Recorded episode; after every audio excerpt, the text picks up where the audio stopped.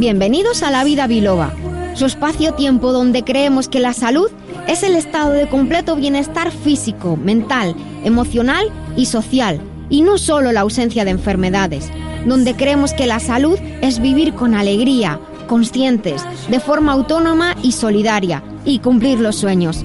Soy la doctora Nuria Lorite Ayán y comenzamos.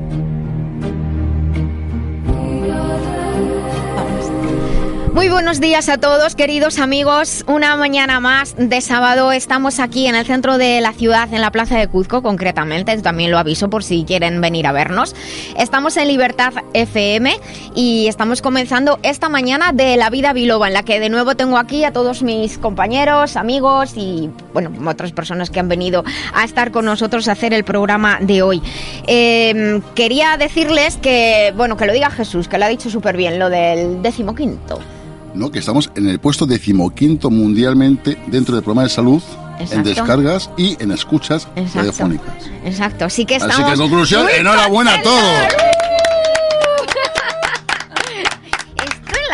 La verdad es que, bueno, eh, les invito a que, que nos sigan en, Facebook, en Twitter, en Instagram. En Facebook tenemos eh, muchas publicaciones también y allí pues en todas las redes nos podéis dejar vuestros comentarios, vuestras solicitudes y de verdad que muchísimas gracias. He de decir que yo de pronto al ver esto y también al ver la lista de países que publiqué, que si entran en lavidabiloba.com, bueno, pues ahí van a ver todas las secciones que tenemos y es una web para participar está hecha de verdad para vosotros con todo el cariño. Si no, no, eh, es decir, no, no todos los programas de, radio y podcast tienen una web asociada. Nosotros sí, porque ahí les ponemos eh, contenido extra para que lo disfruten. Y entonces hemos publicado la lista de países de los que tenemos constancia que nos escuchan, porque hay una, hay una, hay un nombre que pone otros y esos otros no sé cuáles son. Y me gustaría muchísimo saber cuáles son. Me gustaría mucho saber desde dónde nos escuchas. Por eso te invito a bien entrar en Facebook, donde está publicada la lista. Nos llamamos eh, La Vida Vilo o en la web lavidabiloba.com mira la lista de países si no está el tuyo, por favor, nos lo escribe, nos escribes y nos dices cuál es tu país y me encantaría saber qué es lo que más te gusta, eh, hasta incluso qué es lo que menos y también cualquier sugerencia que tengas para nosotros. Tengo eh, algunos mensajes que, han llegado y que voy a leer hoy al principio del, del programa. Luego voy a ir leyendo algunos más, algunos los hemos compartido en Facebook. Dice, queridos amigos, los escucho desde Nueva Zelanda a través del podcast. Realmente son maravillosos. Me gustaría que pudieran estar en el aire más de un día. Dani, ¿qué es esto? Esto sería trabajar más, pero sería delicioso, ¿no? Estamos de acuerdo, apoyamos la moción. apoyamos la moción. Bueno, dice, me gustaría que pudieran estar en el aire más de un día. Son remedio para mi cuerpo y mi alma. Son un programa integral que abarca distintos tópicos y contextualizo en estos tiempos. Están llenos de energía y realmente son lo máximo. Esto no está nada mal para empezar. Un abrazo, muchísimas gracias. Y bueno, luego voy a ir leyendo más para, para que veáis desde, desde dónde nos escuchan. Tenemos mensajes desde Chile, desde un montón de, de países. Pues bueno, que me estoy poniendo nerviosa yo sola. Les voy a contar de qué vamos a hablar en el día de hoy.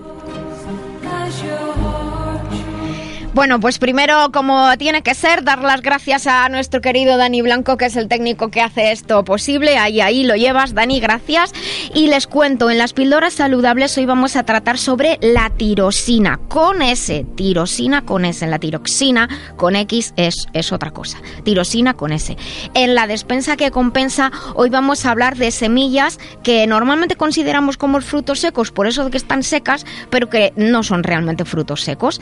En estilo de vida, aquí el equipo, vamos a abrir el espacio, abrimos esta mesa, lo que quiero decir que pueden ustedes participar también a través de las redes y de, ya lo digo, desde el WhatsApp 622 56 56 07, pero enviad mensajes de texto, no envíes mensajes de voz porque como estamos aquí nosotros en el estudio no se los podemos pasar a Dani. Vamos a hablar sobre el cáncer. hemos estado en la semana del Día Internacional del Cáncer, ya sabéis que a nosotros nos gusta tratar todos los temas importantes a lo largo de todo todo el año. Bueno, el cáncer desde luego asusta mucho y a todos nos toca más o menos de cerca, pero hay que saber y estar bien informados. De hecho, en estos días una de las cosas que se ha hecho pública es que hay muy poca información eh, más allá de lo que son los, los tratamientos que, estrictamente nos... Em, nos hacen en los hospitales y que aceptamos, pero incluso dentro del hospital a veces hay poca información, ¿no? Y bueno, es una situación delicada. Vamos a intentar nosotros eh, poner un poquito de luz y dar un poquito de ideas, tratando también del programa de atención integral al cáncer Probiatic, que es un cáncer, es un perdón, es un programa pensado tanto para las familias y los afectados y los amigos que sepan que existe, cómo puede ayudar y este programa Probiatic también para los profesionales que quizá quieren aprender a considerar opciones globales y sinérgicas para apoyar en los tratamientos del cáncer cuando hay quimioterapias y radioterapias de por medio y, en los posteriores. En la segunda hora revisaremos, como siempre, nuestra agenda de eventos patrocinada por la escuela Biloba, cuya web es biloba.es. Ha llegado algún mensaje, así que ya para los que nos estáis escuchando, yo quiero saber los cursos que hay. En la agenda de eventos no podemos decirlos todos, pero si entráis en biloba.es, en la pestaña de formación, están los cursos, pero luego hay mucha información y hay un blog también a vuestra disposición. El remitente intermitente, y ya empiezo con los saludos, soy Jesús Fernández buenos días, de Editorial Letra Clara. Bueno, ya de, ya de no es, ya es otro nombre. Escucha. A ver, dime. Coffee and Milk in the Plaza de Cuzco. Bueno, total. Me ha traído el desayuno porque he venido pilladísima de tiempo por culpa de una máquina de parking. Efectivamente. Bueno. Off the Croissant. On the Croissant, muy bien. ¿Cómo se llama la, la nueva pues aventura? se llama Randall Editores. Randall. Randar. Ah, Randar. Sí, escritor en caló, o sea, el gitano. Bueno, bueno, estupendo. Pues Randar, de, de, Jesús Fernández de Randar. Con María del Carmen Aranda. Buenos días, María del Carmen. Hola, muy buenos días. Que viene vestida de mi color favorito. Ay, ay, ay, vengo de, lila morado. De lila morado, es que me encanta. Pero a mí, a mi hermana, a mi abuela, a mi bisabuela, todas, a mi madre, claro, mami, hola, el, decíamos las líneas del lila. Es que Suena raro me ha pasado? que, que he abierto la puerta del armario y de repente todo negro, gris, negro. Digo, pero ¿esto qué ala, ala, fuera, fuera. todo. Digo, fuera, fuera, fuera, venga. Bueno, pero eso también es a veces porque tenemos más a mano, yo juzgo por mí, la ropa de trabajo y la ropa de trabajo a veces es como más más seria, ¿no? Marrón, así negra, ¿no? A mí me gustan los colorines. Con permiso, lo presente, está guapísima. Está guapísima, sí, soy yo la primera que lo estoy diciendo. La ilusión de estar con vosotros. y bueno, Jesús y María del Carmen nos han traído a Julia Cortés Palma, escritora. Buenos días, Julia. Buenos días, encantadísima de estar aquí, en la vida biloba. Muchísimas gracias también a ti. Has venido acompañada, pero no encuentro así. ¿Es Sebastián? Sí, pues sola, mi chico para todo. Tu chico para todo. Eso mola, lo de chico para todo. También tenemos a Coelho de la Rosa. Buenos días, Coelho. Hola, buenos días. Acércate un poquito más el micro. Hola, buenos días. Eso, perfecto. Y también tenemos aquí eh, al doctor Benignorna. Buenos días. A mi izquierda siempre flanqueando. La verdad es que es genial tenerte aquí cerca. Pues muy buenos días y yo también tengo muy buenas noticias porque en Japón ya estoy como bestseller y ya Pentimento se va convirtiendo poco a poco en, una, en un bestseller que puede ser ya mundial. Pues es que he de decirte que eh, Japón es, eh, a veces se, se, alternan entre Japón y otro país, es el segundo país donde nos escuchan. Pero mira tú qué cosa. Sí, sí. Aquí se ponen en contacto con mi hermana, panameñas, que están en Japón. Hmm y dicen, oye, es que oímos a tu hermano y luego lo buscamos en YouTube y luego vimos lo de... Ay, que si es que mira, lo que me gusta mucho, mucho, muchísimo de este programa es la cantidad de contactos que somos capaces de, de hacer y de crear siempre, o sea, que ahora que no nos oye nadie. ¿Os he contado alguna vez que a mí desde pequeña me pasa esto? Que soy capaz de poner en contacto a gente y decir, ¿tú qué necesitas? Un trabajo de no sé qué, tú no sé cuándo. Pues yo conozco a fulanito y un día pensé, yo creo que ganaría más pasta si me montara una agencia de contactos o profesionales o, lo que sea, ¿eh? claro, de contactos profesionales, lo que sea, sí, claro, claro, con talento, vamos. Entonces, pues yo creo que en la vida Biloba está pasando eso, así que estoy muy contenta. Me gustaría, ahora que estamos hablando de esto, que si alguien tiene alguna historia que contarnos en la que la vida biloba, pues no sé, que compartió tal programa y conoció el amor de su vida, cosas de estas, pues que nos lo cuente. Bueno, después del remitente intermitente eh, hablaremos de las consultas que nos llega, nos mandáis al programa y también en la recta final hablaremos en la sección de profesionales. Hoy algo, lo siento, es muy friki, me gusta mucho, van a decir aquellos fajesos de que va Nuria. Hablaremos con Antonio Marchal Ingrain, profesor de química orgánica de la Universidad de Jaén. Presidente delegado de la Asociación de Químicos de Andalucía y coordinador en la Universidad de Jaén del Año Internacional de la Tabla Periódica, del Sistema Periódico de Mendeleev. Así que todos esos frikis de la química unidos hoy alrededor de la vida biloba. Oxígeno, azufre, selenio y teluro. ¡Toma! ¡Qué bien! Te lo Nitrógeno, fósforo. ¡Wow! Todo, ¡Qué bien! ¡Qué bien! Bueno, pues me alegro, somos Todo, más de todo, los que parecía. Eso es mágico, yo lo tengo todavía y lo, vamos, lo, lo llevo como lo tengo. potasio. Vale, vale, aprobados Sí, todos. pero hay, que, hay que hacerlo como lo has hecho tú. Desde el o sea, principio hasta el sí, final y además sin respirar. Bueno, bueno, y, bueno, es que no No, hay que empezar el grupo 1, grupo 1, a la izquierda, a la izquierda, a la derecha. Bueno, chicos, vale. 102 guau. elementos, pero luego ahora luego, fíjate le, cómo- luego le enseñamos a Antonio que no lo sabemos.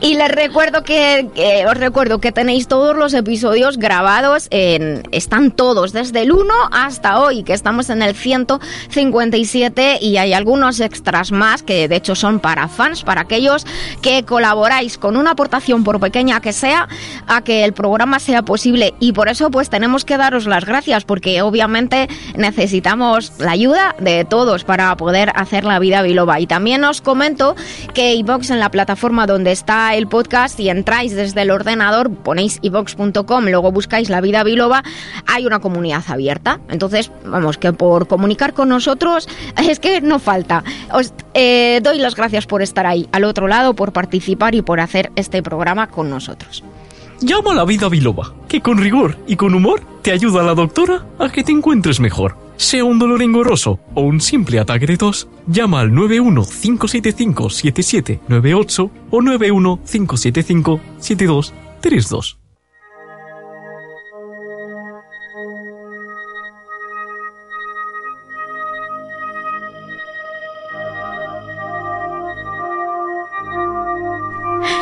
Aquí mientras que estaba el micro cerrado, estábamos haciendo alarde de nuestros recuerdos, algunos de otros yo que lo tenemos más aquí, lógicamente eh, nos toca más vivirlo al día a día, pero oye, felicidades. Luego yo creo que, Antonio, no sé si nos estarás escuchando ya en directo, pero te prometo que cuando entres tú te va a agradar mucho saber que hay personas que se acuerdan del séptimo de, de GB y de cuando estudiábamos en el cole la, la química, sin ser químicos ni nada de ciencias. Así que, jolín, me encanta esto, me encanta que haya este tipo de cultura.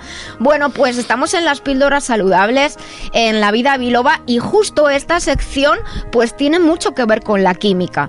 Va de nutrientes y de sustancias que están en nuestro organismo, que cuando decimos sustancias, en realidad lo que funciona son las moléculas, los átomos. Esa es la interacción a, nivel, a escalas muy pequeñitas, incluso a escalas subatómicas. Eso es la comunicación realmente está ahí, por si alguna vez no os lo habíais pensado.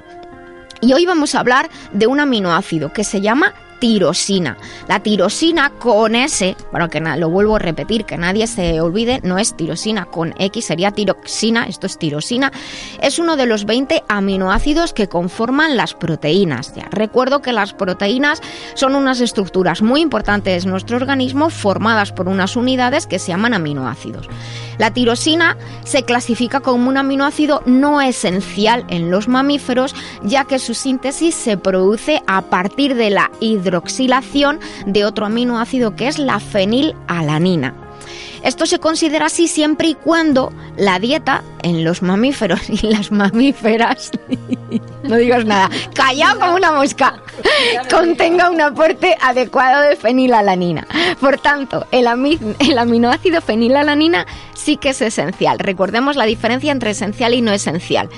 Eh, no esencial es que nuestro organismo lo puede sintetizar, aunque algunas ocasiones por ciertas circunstancias, como por ejemplo que no esté de manera suficiente en la dieta, en cantidad suficiente en la dieta, pues se considera semi-esencial o porque la creación interna no es tan adecuada, por ejemplo, en algunos bebés o en algunas enfermedades, entonces se habla del concepto semiesencial. Y lo eh, y esencial es que sí o sí tiene que algo tiene que entrar desde la dieta.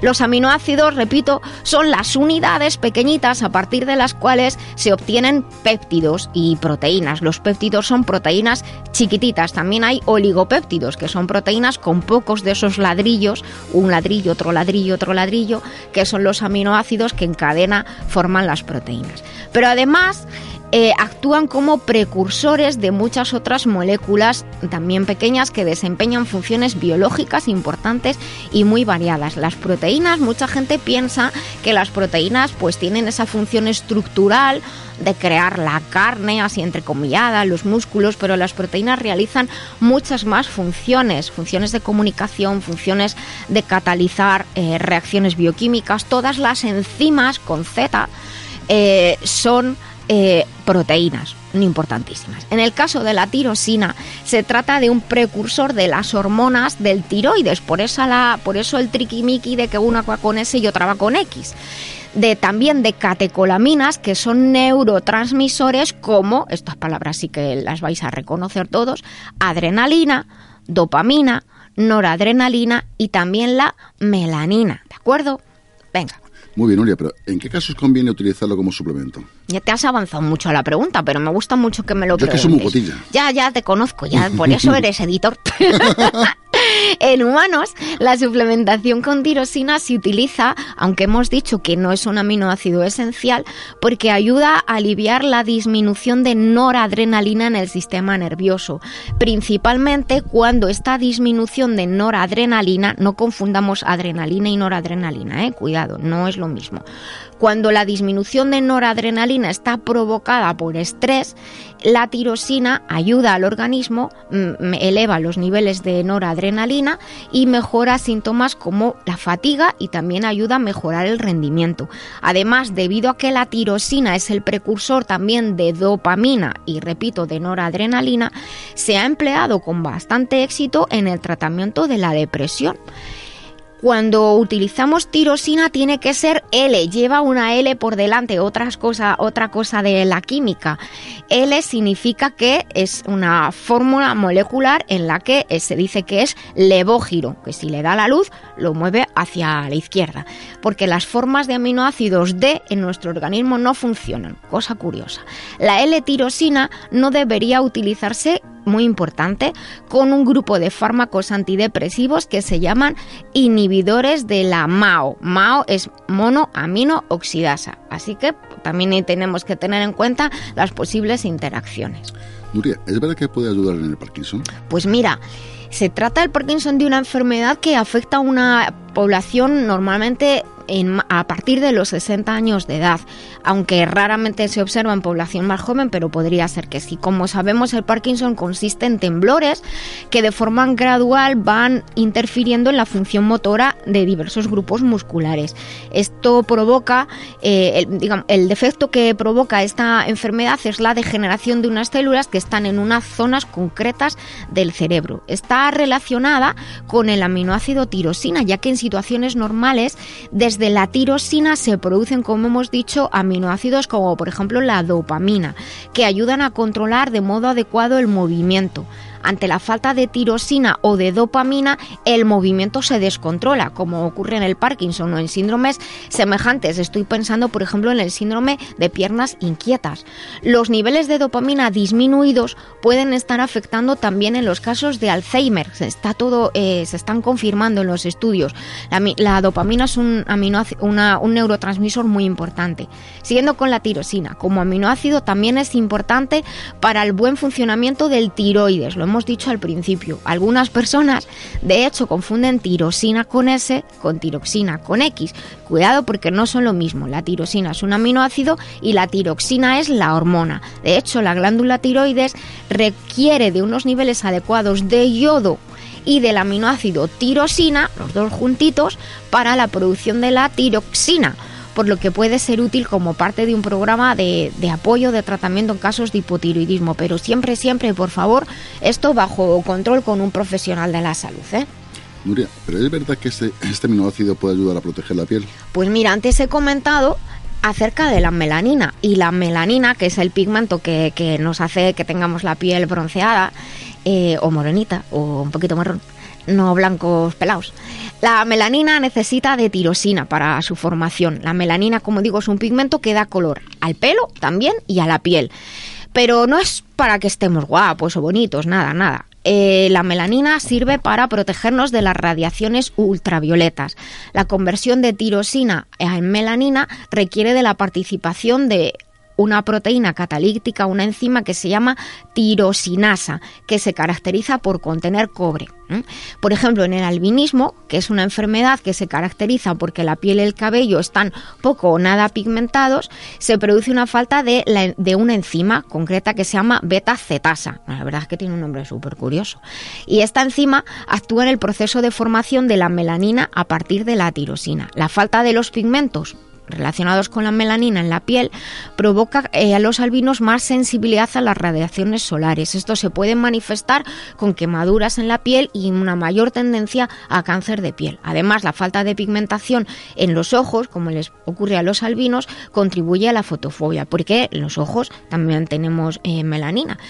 La melanina es una sustancia que quiero recordar que nos protege de las radiaciones ultravioleta, pero que no significa, de hecho, cuando estamos morenos es porque se ha activado la, melanina, actúa como un absorbente de la radiación ultravioleta, cambia su conformación, da color marrón en el espectro visible, nosotros nos vemos guapos, pero lo único que hemos tenido es la suerte de tener una sustancia bioquímica que absorbe la radiación ultravioleta. Esto lo expliqué un día en una clase de 5 años, de niños de 5 años y ocurrió una cosa muy curiosa que os voy a contar. Eh, la profe me dejó sola con los niños de 5 años. Digo, pero ¿qué hacen? No te vayas. Y entonces yo quería decirles que era muy importante ponerse protección solar en, en verano. Claro, para que no se queme y como no te hacen mucho caso, ya sabéis todos por las cosas de las cremas. Y entonces yo lo que quería era explicaros lo que era la melanina y por qué nos poníamos morenos. Y les expliqué que teníamos melanina, les puse así el brazo, les hice que pusieran el brazo a la altura de sus ojos y les expliqué, bueno, pues aquí tenemos la piel, un poquito por debajo hay una sustancia que se llama melanina que le utiliza una estructura de estas móviles que cambian de forma, parecido como un Lego.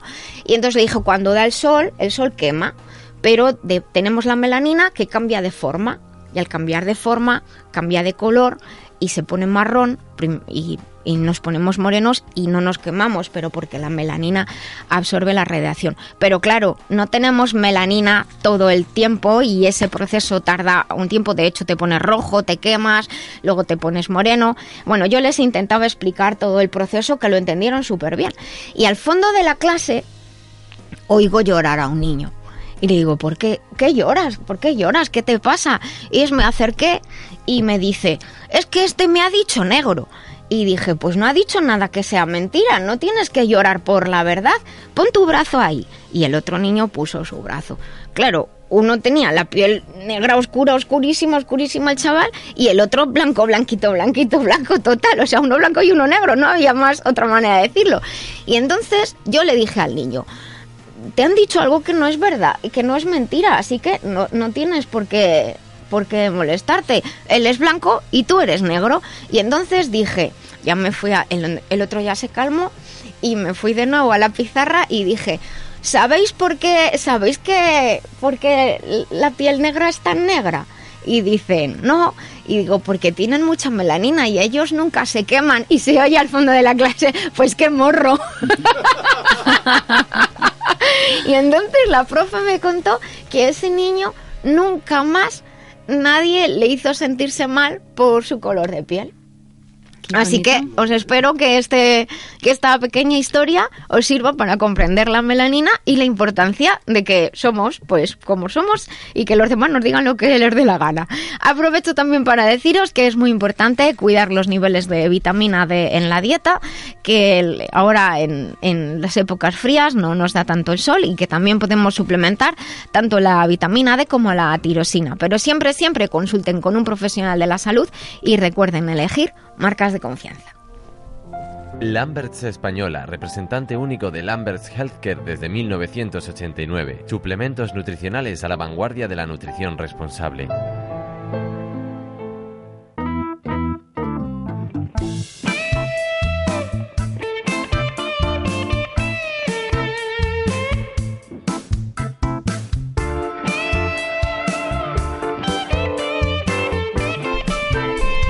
Pues continuamos aquí en La Vida Biloba y entramos en ese momento de la mañana en que abrimos nuestra despensa. A lo mejor, como nos estáis escuchando en el podcast, pues es otro momento del día. O vais en el coche, pues bueno, os imagináis que estáis abriendo vuestra despensa. Nosotros tenemos una despensa que compensa, una de, de las secciones que nos acompaña pues desde el primer episodio realmente o desde el segundo, no me acuerdo, lo tendría que recuperar en el podcast. Hemos preparado una sección muy nutritiva y muy interesante, diría incluso que bonita estéticamente, ya veréis por qué. Vamos a hablar de las semillas, las semillas que podemos emplear para comer solas o añadir a las, a las ensaladas, a los cereales y a otros platos. Lo que vamos a hacer es contaros las propiedades más destacadas y después en la, en la web os subiremos algunas recetitas. Pues eh, fíjate, Nuria, en estos tiempos tenemos varias semillas disponibles para añadir a nuestra dieta. Sí. Las podemos encontrar con mucha más facilidad en comercios y supermercados, generalmente en los departamentos de alimentos ecológicos o en la parte de frutos secos y aperitivos. Así es, así es, Mari Carmen. Tenemos, por ejemplo, las semillas de calabaza, de girasol, las de chía que se han puesto de moda últimamente y también las de amapola, pero hay bastantes más. Vamos a empezar con las semillas o pipas de calabaza. El prometo que en el próximo episodio, como no da tiempo, ampliaremos más de, las semillas. Eh, vamos a destacar que las semillas de las que hablamos, las hablamos de ellas crudas, no tostadas, ¿de acuerdo? Así que vamos a hablar de las semillas y pipas de calabaza y, vamos, y ya vemos según nos va el programa. Pues, Cuéntame. Pues me encanta. Mira, las semillas de calabaza son muy ricas en micronutrientes, entre ellos magnesio, manganeso, cobre y zinc. Un puñado de pipas de calabaza nos aporta la mitad del magnesio y manganeso que requiere mucho, eh, es, que, requiere mucho, eh, efectivamente, por lo que son ideales para mejorar las funciones fisiológicas de vital importancia, como la generación de energía. Es así porque el magnesio y el manganeso nos aportan eh, nutrientes, ya, ya sus propias funciones para ayudar a la síntesis de ARN y de ADN, que son las moléculas que almacenan información genética trabajan de manera conjunta para crear sustancias tan importantes como las proteínas. También eh, favorecen la capacidad del corazón de bombear sangre, la reparación de tejidos, la relajación de los vasos sanguíneos, que nos facilita que no suba demasiado, por ejemplo, la tensión arterial, mejor tono muscular, el manganeso ayuda a minimizar las alergias y magnesio y manganeso también ayudan a regular el movimiento del intestino. Y además, las pipas de calabaza también tienen una cantidad elevada de zinc que ayuda a las defensas del organismo, al crecimiento y a la división celular. La calidad del sueño, al mejor estado de ánimo. Fíjate todo lo que tiene. Importante. Además, el zinc ayuda a los órganos de los sentidos como el gusto, el olfato, la vista, el funcionamiento hormonal correcto. Bueno, como vemos, impresionante, ¿verdad? La variedad de acciones. Sí, tenemos algún podcast en el que hemos hablado, por ejemplo, justo del zinc, lo, lo pueden eh, recuperar. Eh, comento que en la web, en las secciones, hay también un índice donde pueden ir buscando por temas en qué podcast se encuentra cada uno de ellas. Bueno, las pipas de calabaza o semillas de calabaza, es que nosotros hablamos más de pipas que de semillas, ¿verdad? Sí, nosotros hablamos de pipas. Lo común es la, hablar de pipas. Son ricas en aceite. El aceite de semillas o de pipas de calabaza calabaza contiene ácidos grasos omega 3, con lo cual favorecen las acciones reguladoras antiinflamatorias del propio organismo. También ayudan a la piel, cuidan al sistema cardiovascular e incluso, chicos, de la próstata. Yo os viendo comiendo pipas todo el día. Eh, el otro día hablábamos del calladito de la próstata. o sea, yo me agarro un, un puñado todos los días por la mañana y para adentro. Es el próstato. Próstata. La próstata. Sí, sí. Bueno, pues os voy a comentar que las pipas de calabaza son muy conocidas por su beneficio, efectivamente, como estabas comentando, Nuria, para la próstata y por su acción contra las pequeñas lombrices intestinales que pueden tener los niños o los, los adultos. Pero hay que comerlas crudas, como decíamos al principio. ¿eh? Eso es así, es muy importante. Es las lombrices chiquititas, eh, hay que, si los niños son muy pequeñitos, pues podemos machacar las pipas de calabaza crudas y dárselas para que las puedan eh, masticar. Y los adultos, pues podéis comer, pero crudas mejor, ¿eh? para que el aceite no, porque al tostar ya el aceite cambia mejor las pipas crudas. Ahora vamos a hablar de las semillas o pipas de girasol. Sin duda parte de las costumbres de mucha gente. Lo de comer pipas cuando está estresado, yo creo que hay hasta concursos de comer pipas con rapidez y luego, bueno, a lo mejor de las pipas se ha pasado a las palomitas y cosas de estas, porque antes se comía pipas en el cine, pero hace mucho ruido. ¿Vosotros no os acordáis sí, sí, de eso? Es muy molesto. Es muy molesto. Una película de terror que esté ahí alguien ahí. Con las pipas, entonces ahora se comen palomitas. De hecho, cuando decimos pipas así sin decir nada más, por lo menos nosotros, a lo mejor en vuestro país se piensan otras cosas, me gustaría saber cuando decís pipas sin decir nada más en qué pensáis. Nosotros aquí en, en España cuando decimos pipas pensamos en las pipas de girasol, ¿vale?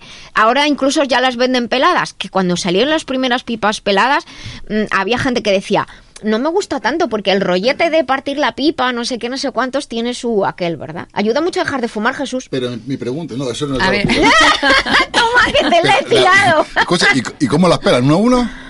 Eh, sí, yo sí, pero con una velocidad siempre no lo ¿cómo, que está pelada ya, ¿cómo la esperan? ¿Una? Ah, no, hombre, con máquinas. Ah, sí. sí, con máquinas. Pues la pipa es como el agua de coco, la pipa y el coco es lo mismo. Lo que pasa es, en, por ejemplo, en Panamá nosotros llamamos pipas al coco cuando está verde. Ah. ¿Sabes? Entonces, eh, pipa, ahí es. Agua de pipa, lo mismo. Y luego ya el coco ah, o sea, no, yo decía pipo, o sea, además es un entretenimiento, ¿no? No, yo, ah, yo me preguntaba si, si cuando hablamos de semillas, que nosotros los llamamos pipas, si vosotros en otros países se refieren mejor más a las de calabaza o incluso a las de melón, que hay gente que las seca y se las come. Bueno, bueno, continuamos. Pues, eh, pues sí, Nuria, mira, sus propiedades se relacionan con el aceite de girasol en sí mismo y cabe destacar que ayudan a reducir el colesterol LDL o malo. Esto se debe a que poseen un alto porcentaje de ácidos grasos insaturados. Exacto, ayudan a mejorar el metabolismo celular, pues además contienen una variedad interesante de minerales y de sustancias antioxidantes, sobre todo, por ejemplo, vitamina E, que la vitamina E es muy importante porque ayuda a proteger, de hecho, el aceite para que no se oxide. Y por último, Nuria, te comento que las pipas de calabaza y de girasol son saciantes y, ayudan, a mejorar la, motilidad. intestinal, pues las pipas de girasol además son un alimento rico en fibra dietética. tienen, tienen fibra, tienen aceite, pues el tránsito intestinal es mejor. Mm. Y claro, lógicamente hay que decir que como comiéndolas de forma moderada, no poniéndote aquí morado, son un alimento interesante, sobre todo en invierno o en momentos de, de, clima frío, porque tienen una eh, son, son ricas en aceite, las pipas de calabaza, las pipas de girasol, y esto significa también un contenido energético calórico alto, pero comiéndolas de forma moderada, como son saciantes, y comes pipas, no comes otras cosas. Bueno, a lavidabiloba.com, en la sección de la despensa que compensa, subiremos también algunas recetitas para eh, ayudar a, utilizarlas, porque como hemos dicho al principio, ahora también las tenemos disponibles. Eh, mezcladas junto con otras cosas. En la próxima despensa hablaremos de más semillas. Doctora Lorite, ¿el hígado es esencial para la salud equilibrada? Así es, por eso recomiendo Master Life Green. Y por curiosidad, ¿por qué se llama Green Verde? Porque según la medicina china, el hígado y sus funciones se relacionan con cómo crecen las plantas y por ello con el color verde. ¿Y cómo percibimos esta idea en nuestra vida? Pues mira, por ejemplo, el movimiento armónico y la agilidad física y mental dependen del hígado, también la digestión, el ciclo menstrual, la creatividad, las emociones, todo lo que tiene que fluir con armonía depende del hígado. Pues ya lo saben, Master Life Green, porque un hígado saludable es esencial para el bienestar y la armonía. Master Life Green en masterlife.info. Master Life, maestría para cada momento de la vida.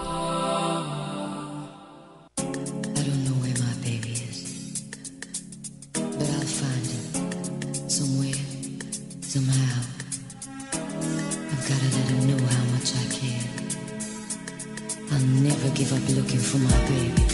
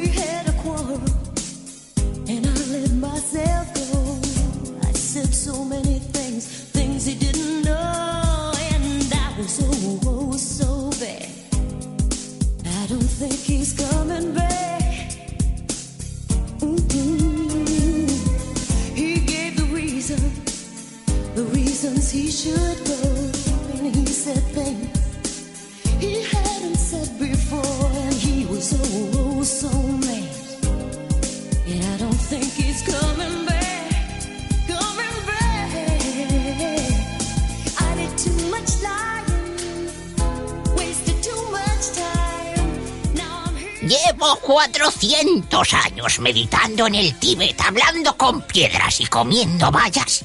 Y resulta que al final la que más me ha ayudado ha sido la doctora Nuria, en la vida biloba, en Libertad FM. Cuidar la salud de forma integral, atendiendo al cuerpo, mente y emociones, es un camino que realizamos con Master Life. Master Life es una línea de complementos nutricionales con más de 30 años de experiencia en el cuidado del bienestar integral, con responsabilidad y uniendo ciencia y tradición. Encuentra más información en masterlife.info. Master Life, maestría para cada momento de la vida. Sabemos lo que somos, pero no lo que podemos ser. Utilizando la MHRP se pueden movilizar recursos y comprender que lo importante no es lo que te pasa, sino lo que tú haces con lo que te pasa. Fórmate con el Instituto de Terapia Integral MHRP o solicita terapia personal con el doctor Benigno Horna, antropólogo y doctor en hipnoterapia, creador del MHRP. Visita la web benignohorna.com. El poder de decidir es el poder de cambiar.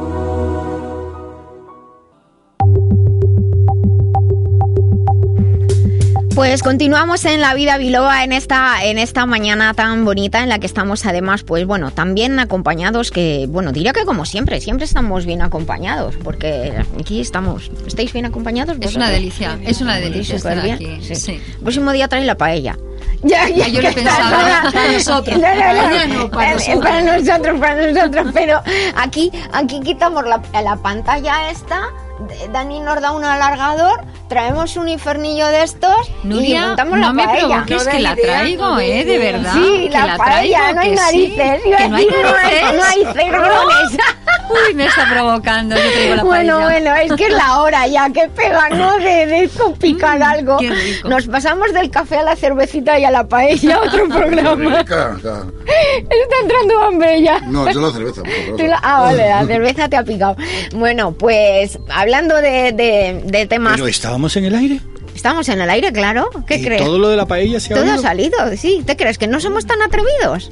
No, no, no, no, no, no, no. Yo estaba mirando el hambre que tenía. o sea, que ese ruido de fondo que hemos escuchado eran tus tripas benigno. Que oía Bueno. la palabra paella y ya sabes. y ya sabes, madre Bueno, mía. la paella no se traduce, se- pero se pronuncia diferente, paella.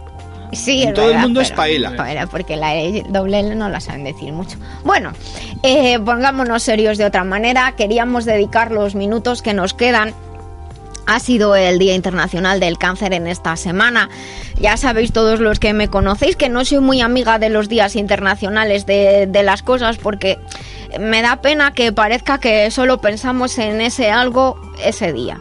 Y no es así, tenemos que ser conscientes y más en el caso del cáncer a lo largo de todo el año. Y tampoco significa obsesionarnos, que eso tampoco está bien. El- de hecho, obsesionarse puede traer otros problemas de salud. Pero sí ser conscientes, sí ser cuidadosos. Hablamos mucho de ellos en el programa.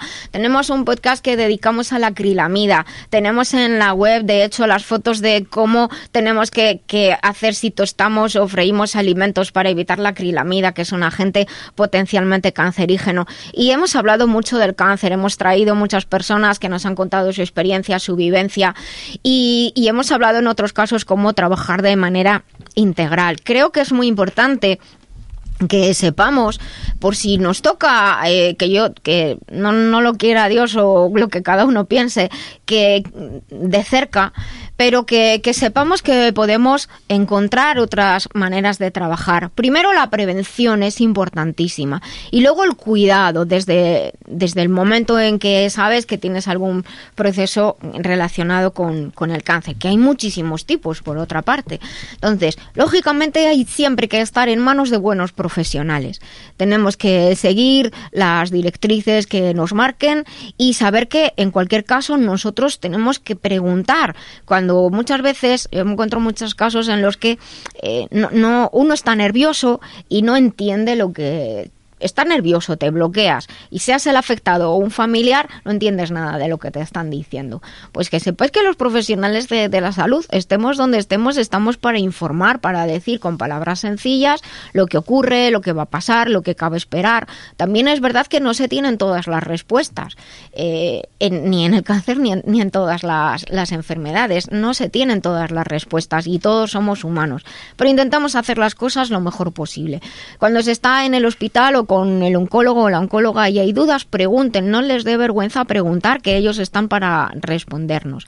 Y lo que me gustaría también es que supieran, de hecho, en estos días salía una noticia en, en, la, en la, televisión a, a, raíz de esto, de la importancia de la rehabilitación, de los cuidados durante, de los cuidados y del, y del bienestar durante el proceso de las quimioterapias, radioterapias y del cuidado posterior, de la rehabilitación posterior, porque como eh, pone en una entrada de, del blog que, tenemos, nadie es el mismo después del cáncer. Por eso quería comentaros si queréis también tener más información en, en la web biloba.es o podéis poner mi nombre en internet, Nuria Lorite, seguido de la palabra cáncer. Hay muchas publicaciones. He viajado por muchos, muchos países, eh, pues explicando cómo se puede trabajar de manera integral, que significa considerar a toda la persona, cuerpo, mente, emociones, e integradora medicina convencional y no convencional. Eso sería lo más fácil para explicar. Y he viajado por muchos países presentando eh, esta forma de trabajar que he ido diseñando a lo largo de, muchos años. Eh, me han pedido pues el programa que se llama Probiatic, que está pensado para enseñar a los profesionales que a su vez van a cuidar a, pacientes con cáncer y también a las familias, porque quien cuida de alguien que tiene cáncer también necesita ser, ser cuidado. También, fijaos, es muy importante, no sé si alguna vez lo habéis planteado, pero los profesionales de la salud que me estéis escuchando, también nosotros nos tenemos que cuidar.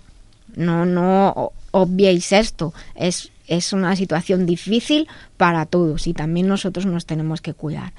Y hay maneras de, de ayudar y hacer que, que, todo sea pues lo mejor posible, que haya la mejor calidad de vida posible, desde la dieta, desde complementos nutricionales, desde ayudar a, a estar más eh, relajados, a tomar un poquito de, de conciencia positiva de lo que está pasando y a favorecer desde nuestros recursos personales, personales, eh, una mejor evolución. No sé si me queréis preguntar algo, que no quiero hablar todo el rato. Yo sí tengo una pregunta, Nuria. Te voy a poner entre la espalda y la pared. Pues no me pongan mucho porque son muy pequeñas. Eh, ustedes están dando los casos de que hay gente que quiere medicinas alternativas en lugar de medicina tradicional en el tema del tratamiento del cáncer. ¿Tú qué hmm. opinas de esta situación? Pues mira, la verdad es que me has puesto entre la espada y la pared, pero me alegro muchísimo de que me hagas esta pregunta. Los otros días eh, lo voy a poner con dos ejemplos, ¿vale? Los otros días recibí un, mensaje por WhatsApp de alguien que me preguntaba, ¿sabes? De alguien que trate el que ayude a tratar el cáncer de, de manera integral, es decir, la cuerpo-mente y que conozca las terapias no convencionales. Y me hizo mucha gracia, en principio me hizo gracia el mensaje porque dije, mm, me lo ha mandado sin mirar que yo hago eso, ¿no? Que, que, no ha mirado, por lo menos en internet, a quien está escribiendo. Y entonces le dije, pues sí, pues yo mira, pero mira en la web, mira lo que, lo que, lo que hago, lo que enseño, y si te parece que, que, que resuena contigo y, y te gusta y te sientes cómodo o cómoda, pues ya quizá te puedo ayudar. Y entonces, al cabo de, no me acuerdo, de la respuesta siguiente fue, no, no, yo le pregunté qué pasa. Y entonces me contó que le habían diagnosticado a esta persona un cáncer concreto, no, no, no poco grave, diría con otras palabras. Pero para mi sorpresa me dijo que, que no, que no quería eh, trabajar conmigo, que le ayudara, porque él lo que quería, eh, lo que esta persona quería era solamente tratamiento natural, no, convencional, por así decirlo. No quería, le habían dicho que tenía que ser quimio y radioterapia y no quería. Y entonces yo, mi respuesta, eh, le dije, hablamos, porque esto por WhatsApp, pues como que no, hablamos. No, no quería Y entonces yo le dije que lo sentía mucho, pero que mi opinión es que tenía que aceptar la quimioterapia y la radioterapia y además ayudarse, pero aceptarla. Eso es lo primero. Y entonces yo creo que aquí ya está mi respuesta. En algunos casos, y, partiendo de la base de que somos los dueños de nuestra salud, o sea, realmente, mm, por mucho que, que, que te diga, incluso si una persona no quisiera tratarse, eso es respetable. No, no, si alguien no quiere tratarse dice yo no quiero tratarme, hay personas en muchos países que dicen yo no quiero tratarme, lo que me pasa es que me va a quedar poco tiempo de vida, pues no quiero, pues por mucho que nos duela a los profesionales, a los científicos, a las familias, hay que respetar lo que esa persona, si está en sus cabales, quiere, quiere hacer.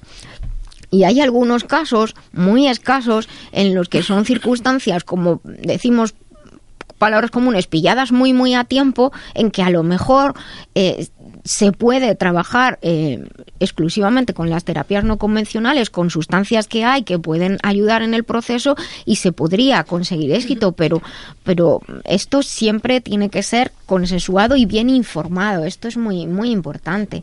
Y luego, pues, pues bueno, el, en el caso de, mi padre, que creo que, sabéis, eh, a mi padre se le fue diagnosticado una situación de cáncer muy extraña, muy, muy, muy poco frecuente. Le dieron 48 horas de vida. Mi padre vivió dos años, pero yo fui con mi padre cada semana a las quimioterapias y, y hacíamos todo. O sea que, que con esto lo que quiero decir es, si yo hice eso con mi padre, lógicamente mi padre también decía el pobre se tomaba todo lo que yo le decía y hacíamos todo lo que le decía cambiamos la dieta hicimos todo pero realmente eh, fijaros de dos días a dos años yo lo que, para los oyentes que nos estén escuchando y bueno, pues para todos, ¿no? Eh, quiero decir unas palabras de ánimo porque conozco a, a, muchas personas que han tenido un cáncer y otros que ha surgido ahora y la verdad es que están perfectamente. O sea, ya no es la palabra cáncer como hace años, efectivamente. Que, empezábamos a temblar, uy, Dios mío, tiene un cáncer. Ahora la verdad es que la medicina... Eh, en los más comunes es verdad que ha habido un, avance muy grande. El cáncer de mama, por ejemplo, ya no, no es como antes. Pero sí que, sí que eh, observamos que cuando se trabaja de manera integradora la, ciencia convencional con la medicina no convencional y lo convencional, cuando trabajamos con una dieta, con una suplementación, con un cuidado cuerpo-mente, pues la verdad es que la calidad de vida es mejor. O sea, eso, eso es, y en muchos países y en grandes hospitales especializados en atención oncológica se trabaja así. ¿Por qué crees tú, Nuria, ese incremento de, personas que tienen cáncer? Porque hace años sabía, pero yo me asusta un poco porque cada vez Hombre, escucho sí más que asusta, de hecho, y de gente más joven. De hecho, las estadísticas nos dicen que, que dentro de, dos décadas, dos de cada tres hombres y una de cada tres mujeres pasará por una situación de cáncer. Mira, tiene mucho que ver con, con el hecho de que se vive más años. Entonces vemos un poco pues el deterioro que, sufre el, organismo. Pero también tiene muchísimo que ver con la, la contaminación de los alimentos del agua del aire con el estilo de vida, el estrés tan brutal. Si os dais cuenta, y esta conversación yo recuerdo haberla tenido con compañeros hace, hace años cuando empezó la crisis estas de, de, los años 2000, uno de los comentarios que, hicimos fue, es tan brutal lo que está pasando esta pérdida de seguridad económica, este hundimiento social tan grande que hay, que van a pasar cosas como mayor número de suicidios, como así fue, y así fue, como más número de, de casos de, de cáncer. Entonces, es verdad, el estrés es un factor importantísimo, la contaminación también eh, y las reglamentaciones incluso en cuanto, eh, por ejemplo, las grasas saturadas, el azúcar en los alimentos están cambiando, los, los aditivos artificiales, los pesticidas que se están cargando no solo las abejas, sino nuestra propia vida hay muchísimos factores que están alrededor, que son no solo lo que comemos, bebemos y respiramos, sino también el cómo nos sentimos nosotros. De hecho, ahí hay un trabajo, creo, muy importante que, hacer en el sentido de, cuidarnos. Por eso digo que la prevención realmente es lo más importante. Y fíjate, Mari Carmen, que he comentado el caso de, de mi padre y mi padre nunca había estado enfermo, pero luego cuando yo ya con tranquilidad me puse a pensar, mi padre había trabajado en ambientes muy, muy tóxicos. Mi padre trabajó muchos años en, entre aviones, en, entonces en aquellos años con mucha contaminación, mucha contaminación de, materiales eléctricos y electrónicos, eh, mucha contaminación también entonces de, cosas de amianto y todo eso. entonces al final pues son personas que, que aunque han tenido han sido fortalezas grandes, pero entre, entre las exposiciones a, a, los, a los tóxicos y luego, pues oye, que la vida no es un camino de, de rosas, realmente. Mira, yo te quiero hacer una pregunta porque mi madre tuvo cáncer de mama hace muchos años y los médicos, claro, hablan con nosotros, con la familia. Y una de las cosas que a mí me, me preocupó es que lo dijo que a partir de segundas generaciones hay que tener mucha precaución porque al haber han tenido antecedentes anteriormente se puede repetir el cáncer. Sí. ¿Eso es correcto, Nuria? Sí, pero porque hay determinados tipos. Ahora justo la rama de la genética, que es fascinante, ha avanzado mucho en este sentido y hay algunos tipos de, cáncer. Siempre se pregunta por antecedentes, ¿no? Porque lo que tenemos que tener en cuenta es que generalmente lo que heredamos son terrenos. El terreno es como una tierra que te dan y dices, esta tierra está empobrecida, es buena para cultivar esto o para cultivar lo otro, o solo crecen malas hierbas. Eso tenemos nosotros cuando nacemos y ese terreno lo podemos cuidar y mejorarlo o no hacerlo en ningún caso y que a, futuro nos, nos cree problemas. Pero hay también lo que son carga genética como tal y hay algunos, hay algunos tipos de cáncer que se relacionan con algunos genes concretos con de los cuales se sabe, en el caso de cáncer de mama, que hay una probabilidad muy alta de que se desarrolle. De hecho, esos estudios genéticos hoy en día se hacen. Y entonces, mujeres que tienen cáncer de mama y que el gen tienen ese gen concreto, eh, a sus hijas se lo hacen. Es lo que le pasó a Jenina Jolie, si os acordáis. ¿eh? Entonces, de hecho, ella, mm, que fue valiente al, expresar lo que le había pasado, movilizó mucho y esos test, de hecho, en, nuestro país se, hacen. Yo conozco algunos casos de personas que, que he ayudado que han tenido este tipo de, este tipo de, de, gen y... Eh, a sus hijas les han hecho los test y, y, a, y a, las hijas una empezó al, justo al hacer los análisis vieron muy precozmente que lo estaba desarrollando, o sea, perfecto, y a la otra hermana no, pero también la, la operaron. Yo de hecho a mi hija y a mis sobrinas lo comentamos y lógicamente... tienen que hacer, mejor, mejor prevenir que curar. Efectivamente.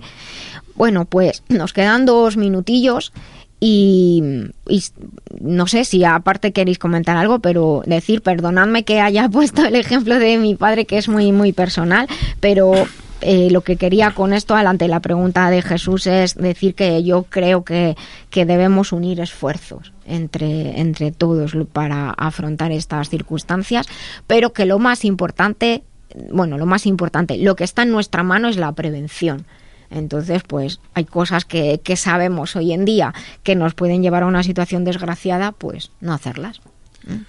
El profesor Merz de la Merz de la Universidad de Brigham británica dice que mientras más avanzas la edad, entonces a partir de los 70, 80 que se va a multiplicar el, el, cáncer. Claro, es que es lógico porque el cuerpo, o sea, lo que la paradoja que estamos viviendo es que vivimos más años la mente más o menos está bien, pero y el cuerpo también, pero los sistemas de reparación no. Hay una, hay una, una disincronía en, en, eso, en lo que es la capacidad de reparación y que realmente el cuerpo esté 100% bien. Bueno, pues muchas gracias y continuamos. No se vayan, que estamos solo unos minutitos fuera del aire. Estamos en la vida biloba, porque nos gusta ser saludables, ser mejores y vivir en positivo. La vida biloba se vive en las redes en Facebook, en Twitter, en Instagram. Somos La Vida Biloba. Síguenos y comparte con nosotros. ¿Buscas formarte en salud integral e integrada? Te presentamos una de las escuelas más prestigiosas con reconocimiento internacional, la Escuela Biloba, fundada por la doctora Nuria Lorite Ayán, porque gracias a su rigor, calidad de investigación, ha obtenido el aval de numerosas universidades nacionales e internacionales. Biloba establece puentes entre diferentes concepciones de la salud y de la enfermedad. Te ayuda a optimizar tu esfuerzo y formación. Somos pioneros y expertos en los nuevos sistemas de formación, con todo el apoyo personal y tecnológico para ti. Estamos siempre contigo. Déjate contagiar de nuestro amor y pasión por la salud y el conocimiento. Biloba es tu escuela. Visita www.biloba.es. Pues muchísimas gracias por seguir aquí con nosotros en La Vida Biloba en Libertad FM. Estamos comentando que nos hemos puesto muy serios. Bueno, la situación lo requiere, pero dentro de esa seriedad, siempre nosotros lo que queremos transmitir es un mensaje de alegría, es un mensaje pues positivo y un mensaje de compañía. Es muy importante eh, estar acompañados en los momentos duros y hay veces en que estamos tristones y también está bien vivir la, la tristeza, porque no? Continuamos aquí en La Vida Biloba, estamos en nuestra sección en la que os comentamos eh, eventos, eventos y actividades que, podéis hacer. Eh, podéis entrar en la web La Vida, uy, sí, en la web lavidabiloba.com, no me confundo, tenéis todos nuestros programas, las secciones, las entrevistas que hacemos y, y un montón de fotos, un reportaje fotográfico para que veáis quiénes somos y lo que hacemos. En la web biloba.es, biloba.es es. Ahí tenéis también mucha información y actividades, tanto para profesionales como para no profesionales. Tenéis conferencias, seminarios a los cuales se puede asistir desde cualquier país, gracias a los sistemas de formación a distancia y formación, pero no a distancia que uno está solo, sino a distancia y acompañado. Es que estos días con algunos alumnos les decía, pero que estés estudiando a distancia no significa que te lo estés aquí currando tú solo, que estamos los profesores para ayudar Formación con calidad y con rigor. Y hay muchas cosas interesantes. Por ejemplo, eh, una formación sobre síndrome de fatiga crónica, fibromialgia, afecciones relacionadas, que está muy, muy bien valorada por los profesionales que, que lo realizan. Os invito a que echéis un vistacito. Un seminario muy específico, muy, muy divertido, de cómo tener un botiquín natural en casa. Ese es además muy divertido. Justo de lo que hablábamos antes al principio del programa, el programa de atención integral al cáncer Probiatic también está en la sección de, formación, un seminario sobre endometriosis, bueno, hay muchísimas cosas. También sobre el cuidado del sistema locomotor y he de decir además que, que es un centro que está afiliado a Bircham International University y bueno, pues esto creo que es importante porque es una de las 10 primeras universidades en formación online, en formación a distancia. Aparte de que tenéis toda la información repito, en biloba.es de actividades formativas y divulgadoras, pues podéis pedirnos información y además pues apuntaros en las listas de interesados para ser los primeros en enteraros de cuando hay ediciones nuevas. En abril comenzamos una nueva edición del curso Aspectos destacado de la medicina china para cualquier persona interesada en conocer distintos aspectos de sí mismo, la relación entre las emociones y ciertos, órganos, el manejo del dolor, afecciones del siglo XXI como justo el cáncer, la fatiga crónica, la fibromialgia, eh, comprender cómo funciona la medicina china en, estos tiempos en los que vivimos, un curso muy entretenido y muy práctico donde incluso aprenderemos a realizar algunas intervenciones en auriculoterapia para manejar el dolor. En el Centro de Cultura de China en Madrid, en la web biloba.es tenéis más información y podéis solicitar la inscripción, que son plazas limitadas. Eh, también el día 2 de marzo, Mari Carmen. Sí. Cuéntanos, cuéntanos qué pasa. Bueno, pues el día 2 de marzo estáis todos invitados porque eh, voy a ingresar como miembro en la Academia Norteamericana de Literatura Moderna Internacional. Eh, ¡Jolines! ¡Qué sí, bien! Sí, sí. oficialmente pues me darán la orla. Así que estoy muy, muy contenta, muy feliz. Hay que ir vestidos de como cuál es el dress code. No, no, no, normal, se va a realizar. ¿Qué el dress code? se va, se va a hacer entrega en la biblioteca Eugenio Trías, que está en el Retiro, en la antigua Casa de Fieras. Y bueno, pues no, normal, normal. Es un evento sencillo, pero bueno, que pues me hace ilusión. contigo. qué bonito. Bueno, nuestras felicitaciones y, sé que en nombre de todos los oyentes te, felicitamos y nada, será un placer para nosotros eh, acompañarte. También les recuerdo que el 15, 16 y 17 de, febrero, eh, nuestro compañero Nacho García Bercianos, eh, uno de los psicólogos que participa en muchas ocasiones en este programa, realiza un seminario, un curso vivencial especial de afrontamiento del miedo sobre el coraje. Y bueno, si queréis, entráis en la web nachogarbe.com y le escribís y nada, que lo disfrutéis. Así que solo me queda recordaros que tenéis una lista de reproducción de la música que se llama la música del programa La Vida Biloba, todos los que seáis usuarios de Spotify, más de 8 horas de música para acompañaros a no solamente los podcasts, la web, la música, si es que lo tenemos todo, excepto los números de la primitiva, lo tenemos todo. Manolo, pásame un poco de esa botella que pone La Vida Biloba. Ah, mucho mejor.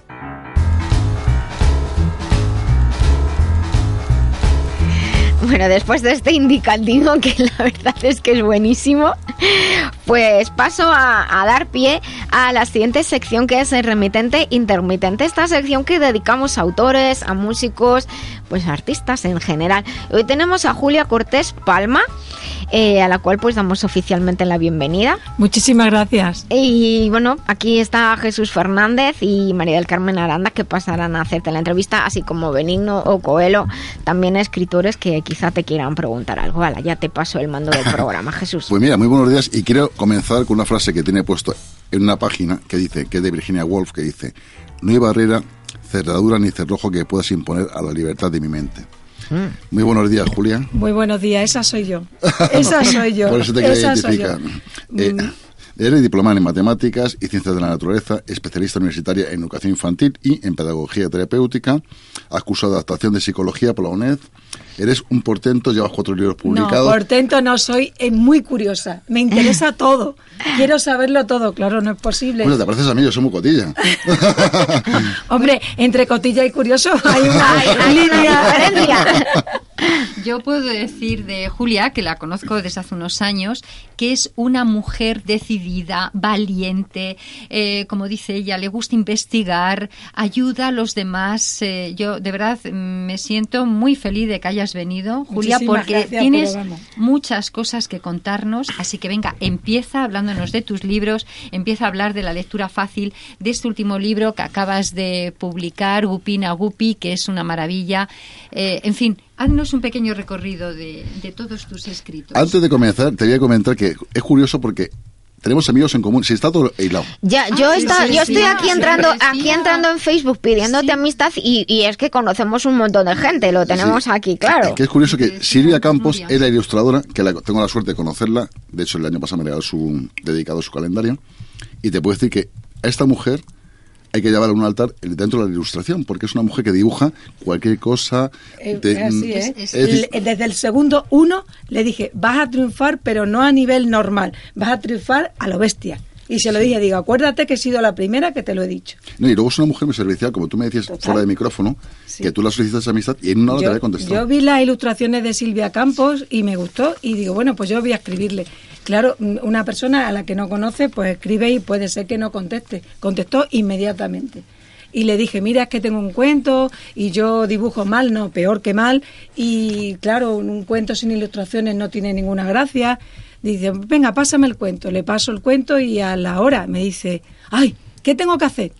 Digo, bueno, pues ilustrarlo. No hablamos de dinero, no hablamos de nada, solo de hacer eso. Entonces, me pareció impresionante. Se volcó en el proyecto, estábamos hablando por teléfono, eh, cogimos una amistad intimísima, nos contamos de todo y estaba deseando verla mm, a la cara, ¿no? Y a partir de ese momento, bueno, pues es que es una persona, es que tiene un alma muy grande. Y si, nos está escuchando, la mando un fuerte abrazo a Silvia de parte de tu amigo Jesús. Y bueno, y de, mío, Silvia. bueno, de parte de todos, ya que nos, que nos quedamos mal. Eh, Julia, es curioso porque lo mismo que escribes poesía, relato erótico, novela, infantil. Es curioso ese variopinto de literatura. Es que me gusta todo, ya te lo he dicho, es que me gusta hacer de todo. Mira, yo eh, llevo escribiendo toda la vida, pero he sido extremadamente tímida a unos niveles patológicos hasta cumplir los 50 años. Yo no sé qué pasó al cumplir los 50 años que me di cuenta que, la caja de bombones se estaba vaciando. Sebastián se está señalando, ¿eh? Sí, se, está, señalando. A ver, Sebastián. bueno, pues eso, a partir de los 50 años, también es verdad que le conocí a él. Y y bueno, sentí que, que, la vida que había llevado hasta ese momento no era todo lo intensa que yo podía hacer y todo lo que yo quería hacer. Y dije, ya está, se acabó. Sé que no le voy a caer bien a todo el mundo, sé que lo que hago habrá mucha gente que, que le parezca mal, pero soy yo y es mi vida y tengo derecho a vivirla como yo quiera, respetando a los demás. Me está recordando eso de a quién le importa lo que yo haga. Por eso es que me decidí a escribir de todo, porque me gusta todo. Pero según he investigado de ti, empezaste a escribir poesía muy jovencita. Sí, yo empecé, yo, eh, mi madre era maestra y mi madre me empezó a llevar a la escuela con siete meses y yo aprendí a leer y escribir sola pero sola no porque fuera talentosa ni superdotada, sino porque lo veía. Y entonces mis primeros juguetes fueron el lápiz, el cuaderno, el libro. Entonces yo empecé a jugar leyendo y escribiendo. Como te digo, yo tengo poemas de 5 y 6 años. Madre mía. Pero me daba horror, horror que la gente pudiera saber lo que siento. Y eso me ha pasado hasta los 50 años eh, yo pensaba que el ser extremadamente sensible era un defecto. Yo pensaba que traía un defecto de fábrica que habría que, que habría que, que, poner una reclamación a quien hace las personas porque yo cualquier cosa me emociona. Claro yo digo el día que repartieron las sensibilidades a mí a mí me las dieron todas porque yo lloro con cualquier cosa me afecta todo y yo veía que la gente madura lo que yo entendía por persona madura era la persona que bueno, que, que, que, bueno, que aguanta todo y que no se emociona con nada. Yo me emociono con todo, me duele todo. esa es una cultura que tenemos quizá justo de que ha machacado mucho, ¿no? Lo que tú dices, la sensibilidad de, claro, y entonces a partir de los 50, no hay que llorar. no hay que llorar, es que tal. Y entonces, a partir de los 50 años, como os digo, me di cuenta que a lo mejor no era un defecto, esa sensibilidad no era un defecto, que a lo mejor era una virtud y que a lo mejor tendría que contarle a los demás lo que siento porque muchas veces los sentimientos que tenemos no son únicos, todos los demás pasan por eso.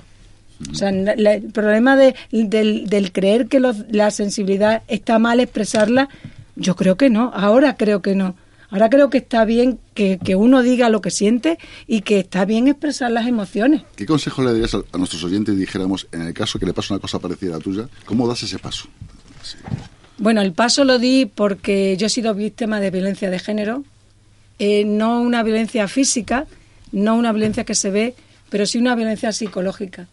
Entonces, esta persona me hizo mucho daño y me, me, convencía de que el ser sensible era un problema, que es que yo era tontita. Y yo llegué a creerme que era tontita. Cuando esta persona desapareció de mi vida, yo hice una especie de psicoanálisis a mí misma y reflexioné y mm, llegué a la conclusión de que yo no era tontita, que simplemente había tenido la mala suerte o la poca vista de rodearme de personas que no me convenían bueno, pero después, pero después llegó Sebastián. Sí, el pobrecito pasó un casting dificilísimo. bueno, bueno, eso De, de, hecho, hay un teléfono desde el 016 que víctimas al tema de maltrato psicológico y físico, que lógicamente estamos obligados a ponerlo, que en el cual te doy la enhorabuena por superar ese, ese paso. Además, lo superé sola y gracias a la escritura. La escritura fue mi psicólogo, mi psiquiatra y todo. Mira, yo precisamente muchas mujeres que he conocido a lo largo de mi vida y que siempre me cuentan esta historia, siempre digo, escríbelo, aunque no lo publiques, te desfogas, tú misma, dentro, incluso lo escribes ahora dentro de un año o dentro de seis meses, tú misma vas a ver la evolución en ti misma cuando vuelvas a leer en lo que habías escrito hace seis meses, ¿no? Sí, sí, sí, es verdad. Pero yo, como os he dicho antes, yo escribía y, lo tiraba, o sea, lo destruía. No, no es que no hay que destruirlo, hay que volverlo a leer con el tiempo. Sí, pero te digo que yo hasta los 50 destruía. Pero ya después de esa edad empezaba a conservarlo y a, y, a, guardarlo y a publicar. Bueno, publicar no tengo ningún, nada más que los poemas esos eróticos. Los otros poemas están guardados y sí que voy a publicar, sí. Sí, pero de pronto, fíjate, es curioso. Erótico, poesía infantil. ¿Cómo se come? Yo me quedo con todo. Tú por, por, la mañana te levantas, desayunas, después a media mañana te tomas una cervecita y el aperitivo. Tú no comes siempre los mismos alimentos. Así, mira, yo normalmente, mira, por la mañana recito poesía. A mediodía, eh, lo que dijéramos, un ensayo. Y lógicamente por la noche, erótico. Pues ya está, pues me has dado la razón. Me has dado la razón. Yo escribo de todo, me gusta todo y me interesa todo. Para hacer un poquito de publicidad, ¿qué títulos de libros tienes así publicados en el mercado? Mi, primer, mi primera novela eh, se titula Comenzó en Badajoz, un alto en el camino. Eh, yo no había publicado nada porque escribo muy fácil y tenía la idea de que bueno los escritores tienen que escribir muy muy difícil o sea con un vocabulario muy exquisito con unas construcciones gramaticales muy enrevesadas y que lo que yo escribía no valía para ser publicado entonces Ignacio Ramón Martín Vega me leyó en Facebook, porque yo empecé a publicar en Facebook un poemita, un relato erótico, cositas pequeñas, y se fijó en mí y me solicitó amistad. Yo se la, se la acepté, empezamos a hablar y me dijo, mira, eres que, es que he visto, he notado que eres capaz de expresar cosas muy complicadas de una manera muy sencilla, muy directa, sin hacer daño a nadie, hablar de erótica, hablar de sexo, sin ningún tipo de, de, de, tapujos, pero de una manera muy natural. Y dice, no he encontrado nunca a nadie que lo exprese así. Y entonces dice, te voy a hacer una propuesta, una proposición. Digo, ¿decente? Dice, sí, claro, decente. dice, te propongo escribir una novela erótica, erótico-romántica a medias conmigo. Se lo he intentado con alguna escritora y no, no me ha funcionado. Digo, bueno, pues venga, vamos a probar. qué curioso eso sí, que sí. Y entonces ah, eso fue por mayo y dice, bueno, como eres profesora, eh, ¿tienes vacaciones pronto? Digo, sí, a finales de junio. Dice, bueno, pues te vienes con Sebastián eh, y te vienes a Lechosa de los Montes, que tengo una casita de verano. Y digo, ¿y tu mujer? Dice, mi mujer está encantada porque le estoy hablando de ti todo el día. Dice, está deseando conocerte. Y entonces nos fuimos los cuatro a Lechosa de los Montes, pasamos allí unos días estupendos y allí diseñamos un plan de juego. Yo lo, lo entendí como un juego. El juego era que donde yo terminaba el capítulo, continuaba él, donde yo terminaba, donde él terminaba yo, o sea, como un juego, y el, trato era que ninguno de los dos teníamos que, no podíamos deshacer la acción del otro. Y eso empezamos a hacerlo, si me está oyendo Ignacio, si no le voy a pasar luego el podcast, iba funcionando bien hasta la mitad de la novela. A partir de la mitad de la novela, un buen día, que estábamos Sebastián y yo de vacaciones con la autocaravana, empieza a llamarme y a escribirme, mira, no, escribe de esta manera, ponlo de esta otra, tal, tal, tal, tal. Y yo, que no, para aquí, bueno, empezamos a discutir, bien, pero a discutir. Y ya llegó un punto que le dije, mira, Ignacio, yo me he divorciado ya dos veces. Ya sé el proceso de divorcio, como es, si me tengo que divorciar literariamente de ti, me divorcio. Tan amigos como siempre, pero el plan era que yo era dueña de mi capítulo, tú eras dueño del tuyo y solamente nos podíamos echar en cara faltas de ortografía, evidentemente, errores gramaticales, errores de escritura. El resto, cada uno éramos dueños. Ay, bueno, tal, el caso es que aceptó. Venga, venga, va, va, venga. Y bueno, pues terminamos ese juego que yo entendía como un juego. El último capítulo lo cierro yo, mando a la editorial, a Eride, mando el, el PDF y a las 48 horas tengo el contrato en mi casa. Vamos terminando la quinta edición y la gente le encanta, pero le encanta y todos los que lo han leído me dicen por qué le encanta, porque es algo muy natural. Es como si yo te contara un secreto, una confesión y te lo contara de amigo a amigo. Entonces es un libro muy directo que además trata un tema bastante complicado como es el tema de las relaciones de matrimonio, relaciones de pareja donde hay cierta infidelidad. Luego tu segundo libro es, eh, Julia, en este caso, mejor dicho, si alguien se quiere poner en contacto contigo, ¿dónde se puede dirigir? Ah, juliacortespalma.com. La Sí, no, no. No, sí, la página web, juliacortespalma.com, una página web maravillosa que me la ha hecho mi querido Sebastián, que es informático y es artista. Yo no he visto una página web como esa, ¿eh? Mira, te quiero comentar algo. No, Julia, es que te, agradezco, digamos, que hayas venido porque es, eres la alegría del conocimiento, ¿no? Muchas gracias. Con esa satisfacción que nos cuentas. Eh, quiero que me contestes, ¿el poeta nace o se hace? Nace, estoy convencida. Porque, digamos, hay siempre este, este doble motivo, yo de que uno lo pueda hacer poesía cualquiera y demás. Y entonces Mira, el primer poema que yo recuerdo, que lo recuerdo, es Mi madre tiene los ojos azules unos ojos azules preciosos. Y yo siempre me quejaba de mis ojos oscuros. Y el primer poema que escribí, porque mi madre, toda gente me decía que tengo las pestañas muy largas, los ojos muy expresivos. Entonces yo siempre quería los ojos azules, ¿no? Ojos, ojos de gato. Y el primer poema, recuerdo, es eh, Yo no soy rubia, ni tengo ojos de gato, pero tengo una mirada que si te pillo, te mato. Y una pregunta. ¿El escritor nace o se hace? Nace. Hombre, mejora, mejora, por supuesto, se perfecciona pero creo que necesitas cierta dosis de imaginación, de sensibilidad para poder desarrollar. Por supuesto, necesita perfección, necesita oficio, pero yo estoy convencida que nace. Uno de los libros que tienes publicados, Julia, que me gusta mucho, habla sobre el bullying en los colegios. Sí, el tercer libro se titula Un jarabe para Hugo. Este es un libro que escribí, aunque me dice Sebastián que no lo diga, lo escribí muy rápido y le obligué a trabajar a destajo porque soy súper procrastinada. O sea, yo lo dejo todo para última hora y lo hago todo al final. Parece que es que me va la marcha.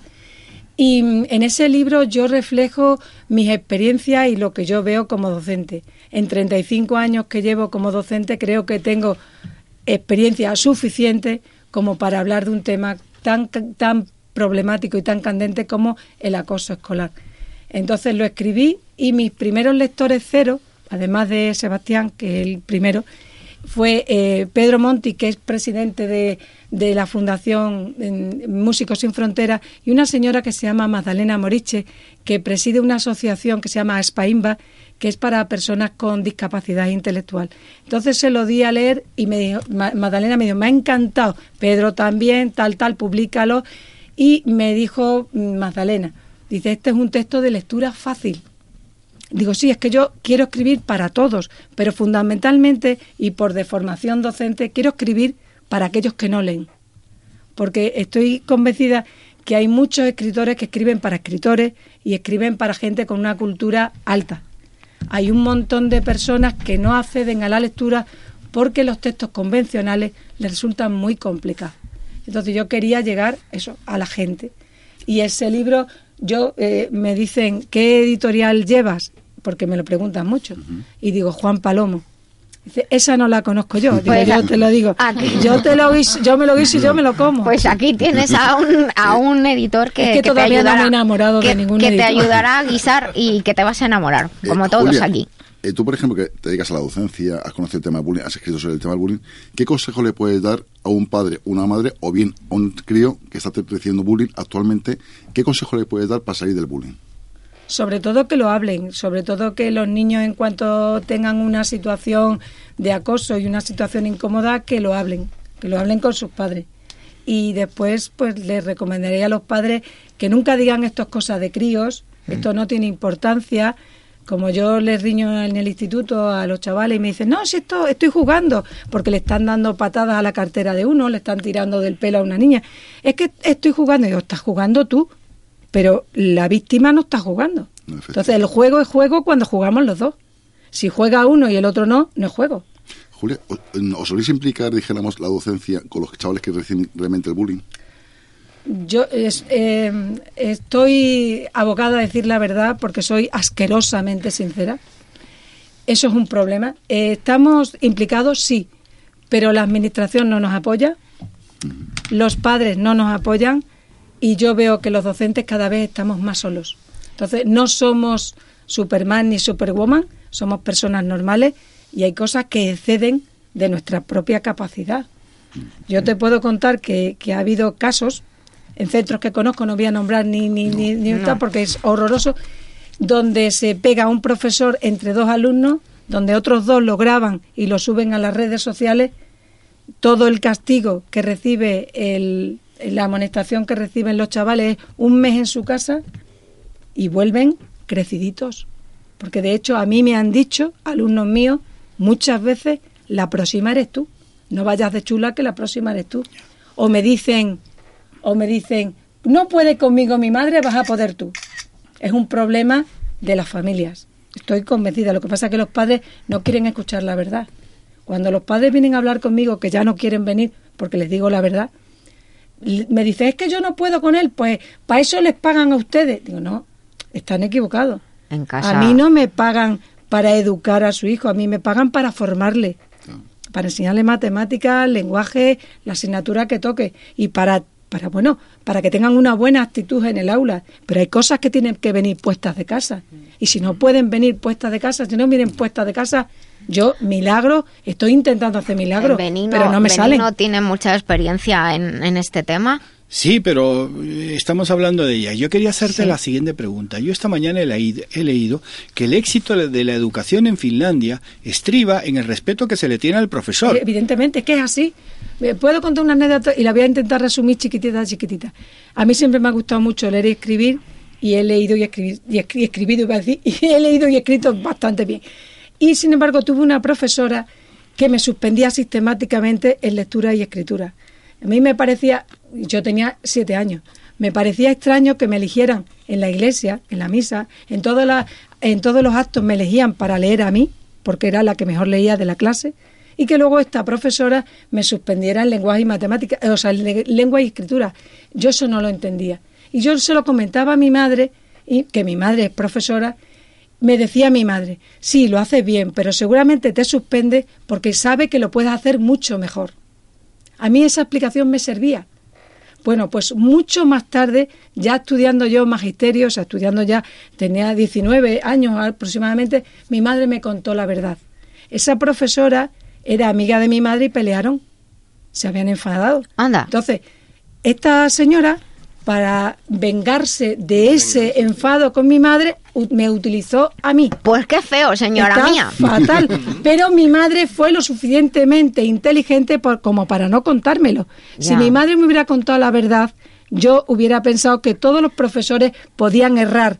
Mi madre nunca, nunca quiso que yo tuviera la idea de que algún profesor podía equivocarse mi madre quiso eh, inculcar en mí la idea de que los profesores siempre actúan correctamente. Pues yo te voy a decir una cosa, como alumna perpetua y, y como profe, yo creo que suspender a un alumno sin decirle te suspendo porque te puede venir mejor, puedes recuperar y tener mejor nota y hacerlo mejor, me parece una faena, por no decir otra palabra más fuerte que estamos en horario infantil. Yo creo que hay que explicarle al alumno si le suspenden, mira, pues oye, ha quedado fatal, tú lo sabes, pero cuando es un suspenso porque lo puede hacer mejor, a lo mejor le estás frustrando directamente. Hay que explicarlo. sí, pero ya, por supuesto estoy hablando de que un hecho muy malo, ¿no? No, no, pero quiero decir que, eh, veníamos a hablar de lo de Finlandia.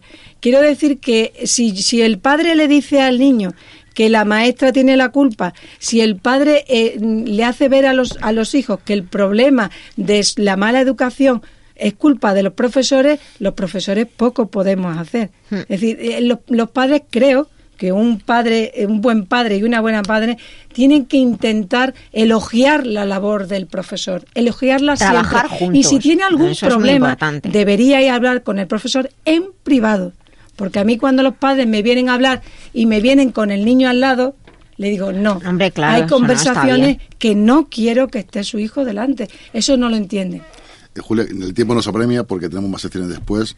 Para mí es un placer. Creo que nos hemos quedado cortitos en la Muy, entrevista. Porque no, he hablado, no he hablado del proyecto, ni de Gulpina, nada. Ah, bueno, ni pues de lectura fácil, nada. Que, la jefa es la que manda, ¿no?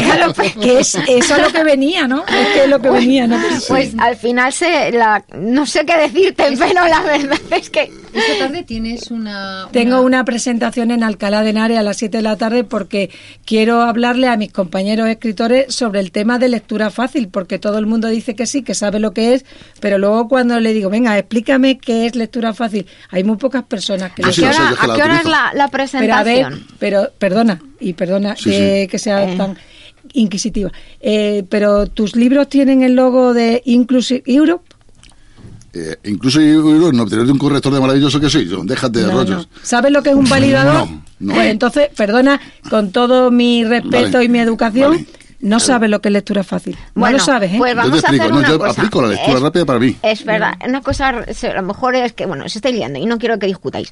Vamos a, a cerrar el remitente intermitente por hoy, que si no, además tenemos una sección, una persona que nos está esperando y en un tal caso, pues eh, yo te he pedido amistad en Facebook para que nos aceptes y compartimos Por tus supuesto. libros y, y tus y tus eh, publicaciones y, y que vuelvas otro día si acaso a explicarnos eso, pero que no te vayas porque en el fondo habéis tenéis tiempo y habéis hablado de lo que habéis querido.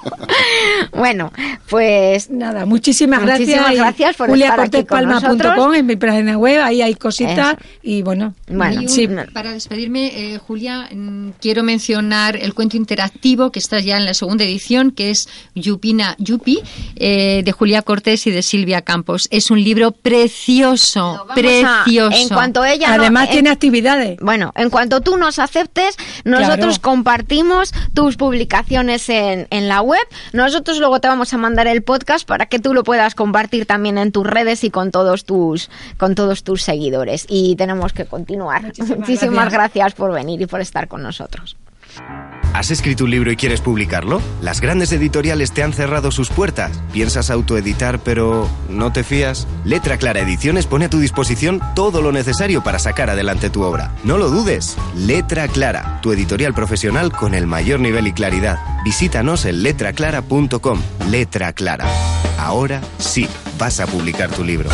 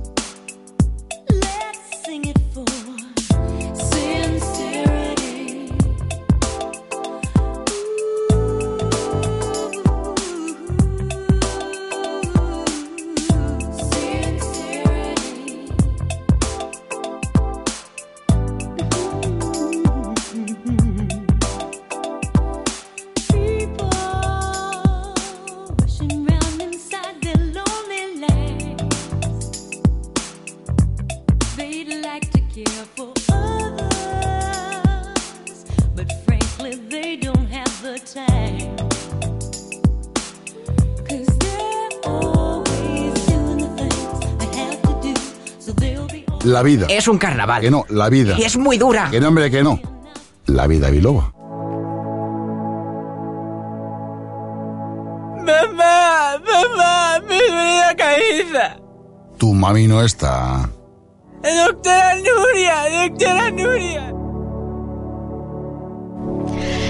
Continuamos en la vida biloba y abrimos esta sección que dedicamos a atender algunas consultas que, que nos llegan y es una sección que en la que las atendemos de modo gratuito.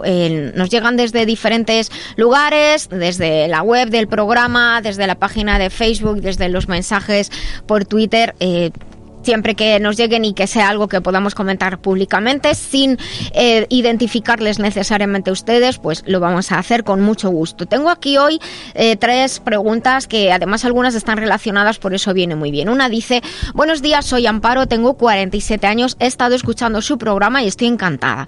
Me alegra mucho la mañana y se me hace mucho más entretenida. Pues muchísimas gracias, Amparo. Me ha animado a hacer una pregunta sobre uno de los temas que tratan con frecuencia. Parece que es muy importante hacer y lo que me pregunto es si se pueden hacer en cualquier momento eh, y qué productos tendría que utilizar para, para hacerla. Pues sí, efectivamente hemos dedicado muchos programas, muchos podcasts y lo seguiremos haciendo. Hablar de la importancia de mantener los órganos de filtrado, los órganos que filtran, los riñones, el hígado, eh, el intestino, que nos ayuda también en que mantener tanto la sangre lo más limpita posible como el, la parte, lo que llamamos la parte extracelular, lo más limpito posible, que es donde se producen las comunicaciones y los intercambios en nuestro organismo. Tradicionalmente se dice que hay dos momentos adecuados para hacer lo que se llama una depuración o una detoxificación, que de hecho se vienen haciendo hace cientos y cientos, yo diría que miles de años, en otoño y en primavera, lo que son los cambios, la entrada antes del invierno y la eh, salida del frío antes de, del, del verano.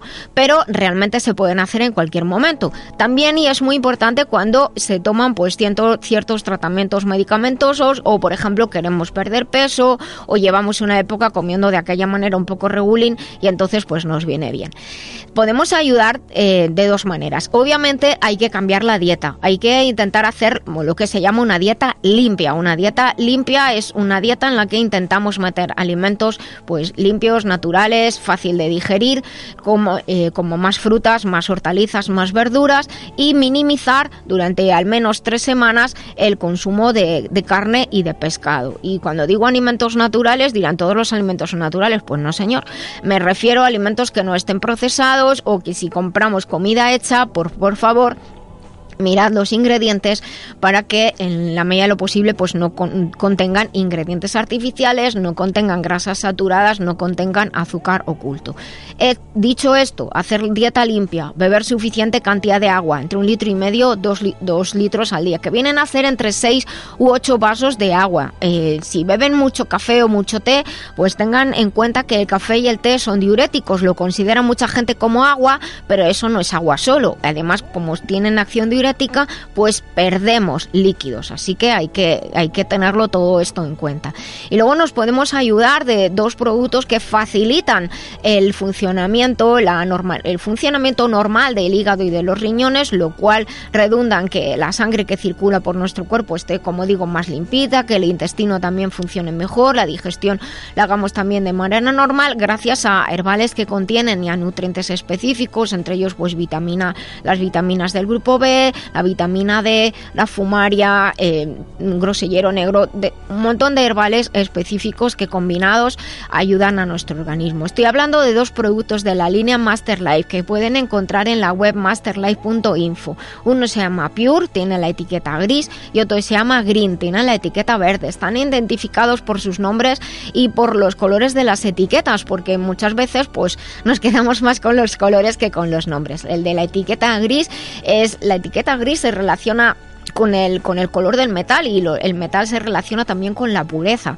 Y green tiene una etiqueta verde, se relaciona más bien con el hígado, con la primavera, esa capacidad de mover y que al mover también pues hagamos esa limpieza interna en nuestro organismo. Green tiene otras más eh, utilidades, otros más beneficios al actuar sobre el sistema hepatobiliar y además porque ambos están formulados para actuar sobre el cuerpo, mente y emociones. ¿Cómo se utiliza para hacer esta depuración que podemos hacer, como digo, en cualquier momento, pero mínimamente en primavera y en otoño? Muy fácil. Pure se toma 20 mililitros por la mañana, que lo podemos tomar solo o echarlos en una botellita de agua y beberlo. Y Green se toma 20 mililitros por la noche. Eh, en esta dosis cada envase dura 25 días porque vienen en, en líquido y con esto estaría hecha en principio la depuración. Aquellas personas que nunca hayan hecho una depuración o por circunstancias de, sobrepeso, de, medicación o de eh, alguna dieta inadecuada o estilo de vida inadecuado quieran eh, hacerla un poquito más intensa, pueden tomar 20 mililitros de cada uno, de Pure y de Green, por la mañana y por la noche, se pueden tomar juntos, Pure y Green, y entonces pues utilizar dos envases, porque el primero va a durar unos 15 días y el segundo ya los 25 días. Será un poquito más larga, pero cualquier depuración que se precie, aparte de la dieta y el ejercicio, necesitamos un mínimo de 21 días, tres semanitas. Así que espero que, que Amparo que le vaya bien. Ya verá como la piel se nota distinta, la vista, en general todo cambia.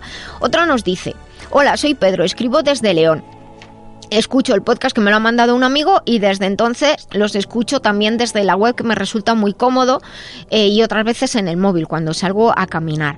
Tengo 57 años, trabajo todo el día sentado y aunque como digo camino todos los fines de semana, por lo menos los fines de semana, resulta que tengo varices. Yo creí que esto era de mujeres. Pues no, querido Pedro. También los hombres tienen varices, sobre todo aquellos que han fumado. Pero bueno, nos dice Pedro que no fuma hace 20 años, que lo dejó y menos mal, pues efectivamente. Y nos pregunta si le podemos recomendar algo. Y muchísimas gracias y felicidades a todo el equipo. Eh, pues eh, Pedro, la realidad es que la recomendación que le podríamos hacer es justo la que le hemos hecho Amparo. Sería interesante hacer un protocolo de, de depuración, pero en la parte sencilla, es decir, utilizar Master Life Pure, el de la etiqueta gris, 20 mililitros por la mañana y Master Life Green, el de la etiqueta verde, 20 mililitros por la noche. Va a durar 25 días. Pero añadir un extracto de vid roja eh, concreto que tienen nuestros compañeros de Global Medical Zone, que se toma 30 que es líquido por la mañana y otras 30 por la noche, al menos durante un par de, meses. ¿eh? Luego ya si cree que o ve que lo puede necesitar, pues eh, puede continuar con Green y con el extracto de vid roja, que siempre vendrá, bien. Y eso sí, muy importante, seguir caminando. Y si está mucho tiempo sentado en el trabajo, pues póngase una alarma en el móvil, que a veces nos liamos y no nos damos cuenta, y cada horita o así hay que levantarse y estirar las piernas y moverse, aunque sea alrededor de la mesa por donde estamos. Hacer estiramientos también es importante. Vigile que no estén hinchadas las piernas, cuidado con los golpes. También maneje la, hipertensión, cuídese para que vigilar que no tiene hipertensión, aunque eh, también con este cuidado de green, de pure y de vid roja, pues yo creo que también eh, le va a ayudar y lo puede tomar green y la vid roja, incluso pure, todo el tiempo que sea necesario. No hay ningún problema con ello. Incluso un extracto de, de ruscus. Como digo, en la web eh, masterlife.info hay información más de lo que es composición y utilidades. Y luego la, tienda online que pueden es una tienda online segura estará en Global Medical Zone. Desde masterlife.info salta a la tienda online no hay ningún problema. Y aquí tengo la última pregunta que además me ha llegado de un montón de personas así que no le he puesto nombre. Dice estoy empezando a tener alergia y me gustaría saber si alguno de los productos que suelen recomendar me puede ayudar y cómo tomarlo y dónde lo encuentro pues justo es muy importante los que tienen alergia de primaveral siempre decimos que dos tres meses antes habría que empezar a hacer una prevención una prevención con green. Green eh, ayuda es el de la etiqueta verde de Master Life ayuda a, a, modular el sistema inmunológico y que el sistema inmunológico se calme para intentar evitar las reacciones alérgicas. Una vez que ya estamos empezando a notar los síntomas pues green lo deberíamos tomar todos los días 20 mililitros por lo menos por la noche. Eso facilitaría, mejoraría el terreno eh, hiperreactivo, este terreno que puede desencadenar las alergias. Y eso sí, como apoyo de los síntomas de la alergia, pues tenemos al SEN. Al SEN es específico para alergias y para la sensibilidad que tenemos. Podemos tener alergia o sensibilidad a multitud de circunstancias. Tiene herbales y nutrientes específicos que ayudan como antihistamínicos naturales para disminuir los síntomas típicos de la alergia y normalizar la respuesta inmunológica, que la respuesta inmunológica normal es justo evitar las alergias. Al SEN pueden tomar, como está indicado, 10 mililitros una, dos, tres veces al día, según los síntomas, y ténganlo siempre cerquita para eh, ayudarse y pasar pues una mejor primavera, un mejor otoño, un mejor año, porque hay personas que tienen alergias todo el año. Así que espero que con esto hayamos, hayamos ayudado y muchísimas gracias y cerramos nuestra consulta. Continuamos el programa de hoy. Doctora Lorite, ¿es verdad que el hígado es uno de los órganos más importantes del cuerpo? Así es, porque participa en la detoxificación de la sangre. Por eso yo recomiendo Master Life Green. Uh -huh. ¿Y esto cómo lo explicamos a los oyentes? En el hígado se realizan tantas reacciones bioquímicas que de él depende todo el cuerpo, incluyendo el sistema nervioso, endocrino, inmunológico, incluso el estado de ánimo. Pues ya lo saben, Master Life Green, porque un hígado saludable es esencial para el bienestar. Master Life Green en Master Life masterlife.info. Masterlife, maestría para cada momento de la vida. Cuidar la salud de forma integral, atendiendo al cuerpo, mente y emociones, es un camino que realizamos con Master Life. Master Life es una línea de complementos nutricionales con más de 30 años de experiencia en el cuidado del bienestar integral, con responsabilidad y uniendo ciencia y tradición. Encuentra más información en masterlife.info. Master Life, maestría para cada momento de la vida. Pues estamos en la recta final del programa de hoy aquí en La Vida Biloba desde Libertad FM en directo o en el podcast según nos estéis escuchando. En esta sección que dedicamos a profesionales, pues tenemos a un invitado pues muy especial que me hace muchísima ilusión tener aquí en el programa. Antonio Marchalin Grain, buenos días Antonio. Hola, buenos días. Buenos días, voy a presentarte, lo he hecho antes en el sumario, pero voy a volver a presentarte para que nuestros oyentes sepan eh, quién eres. Él es químico, profesor de química orgánica en la Universidad de Jaén, organiza también los cursos de verano en la Universidad Internacional de Andalucía, es el presidente delegado de la Asociación de Químicos de Andalucía en Jaén y coordinador en la Universidad de Jaén del Año Internacional de la Tabla Periódica, el Sistema Periódico de Mendeleev. He de decirte, Antonio, que cuando hemos empezado el programa, ya lo escucharás luego en el podcast, y he comentado que íbamos a hablar del sistema de Mendeleev, del sistema periódico, se han puesto todos aquí como locos a decir de memorieta, todos los, se lo sabían todo, me he quedado alucinada. Qué, maravilla, pues lo celebro y eso es lo que intentamos, ¿no? Que eh, la gente eh, conozca y disfrute con la tabla periódica y todo lo que nos transmite. Pues la verdad es que, bueno, eh, Mendeleev fue una persona que, bueno, nació el 8 de febrero del 1834, o sea, en el siglo XIX, murió en Rusia el 2 de febrero. Mm, Febrero fue para él un mes bueno y un mes malo, por lo que vemos, a principios del siglo XX. Y, y- y comenzó la redacción de la tabla periódica el 17 de febrero, o sea que mm, la semana que viene, hace, hace unos días de, hace, sea, unos días, dentro de unos días hace, se celebran años. Y ha sido la, la, la UNESCO, ¿no? Y la IUPAC, la Unión Internacional de Química Pura y Aplicada, quien decidió eh, que este año, el 19, era el año internacional de la tabla periódica. ¿Es así?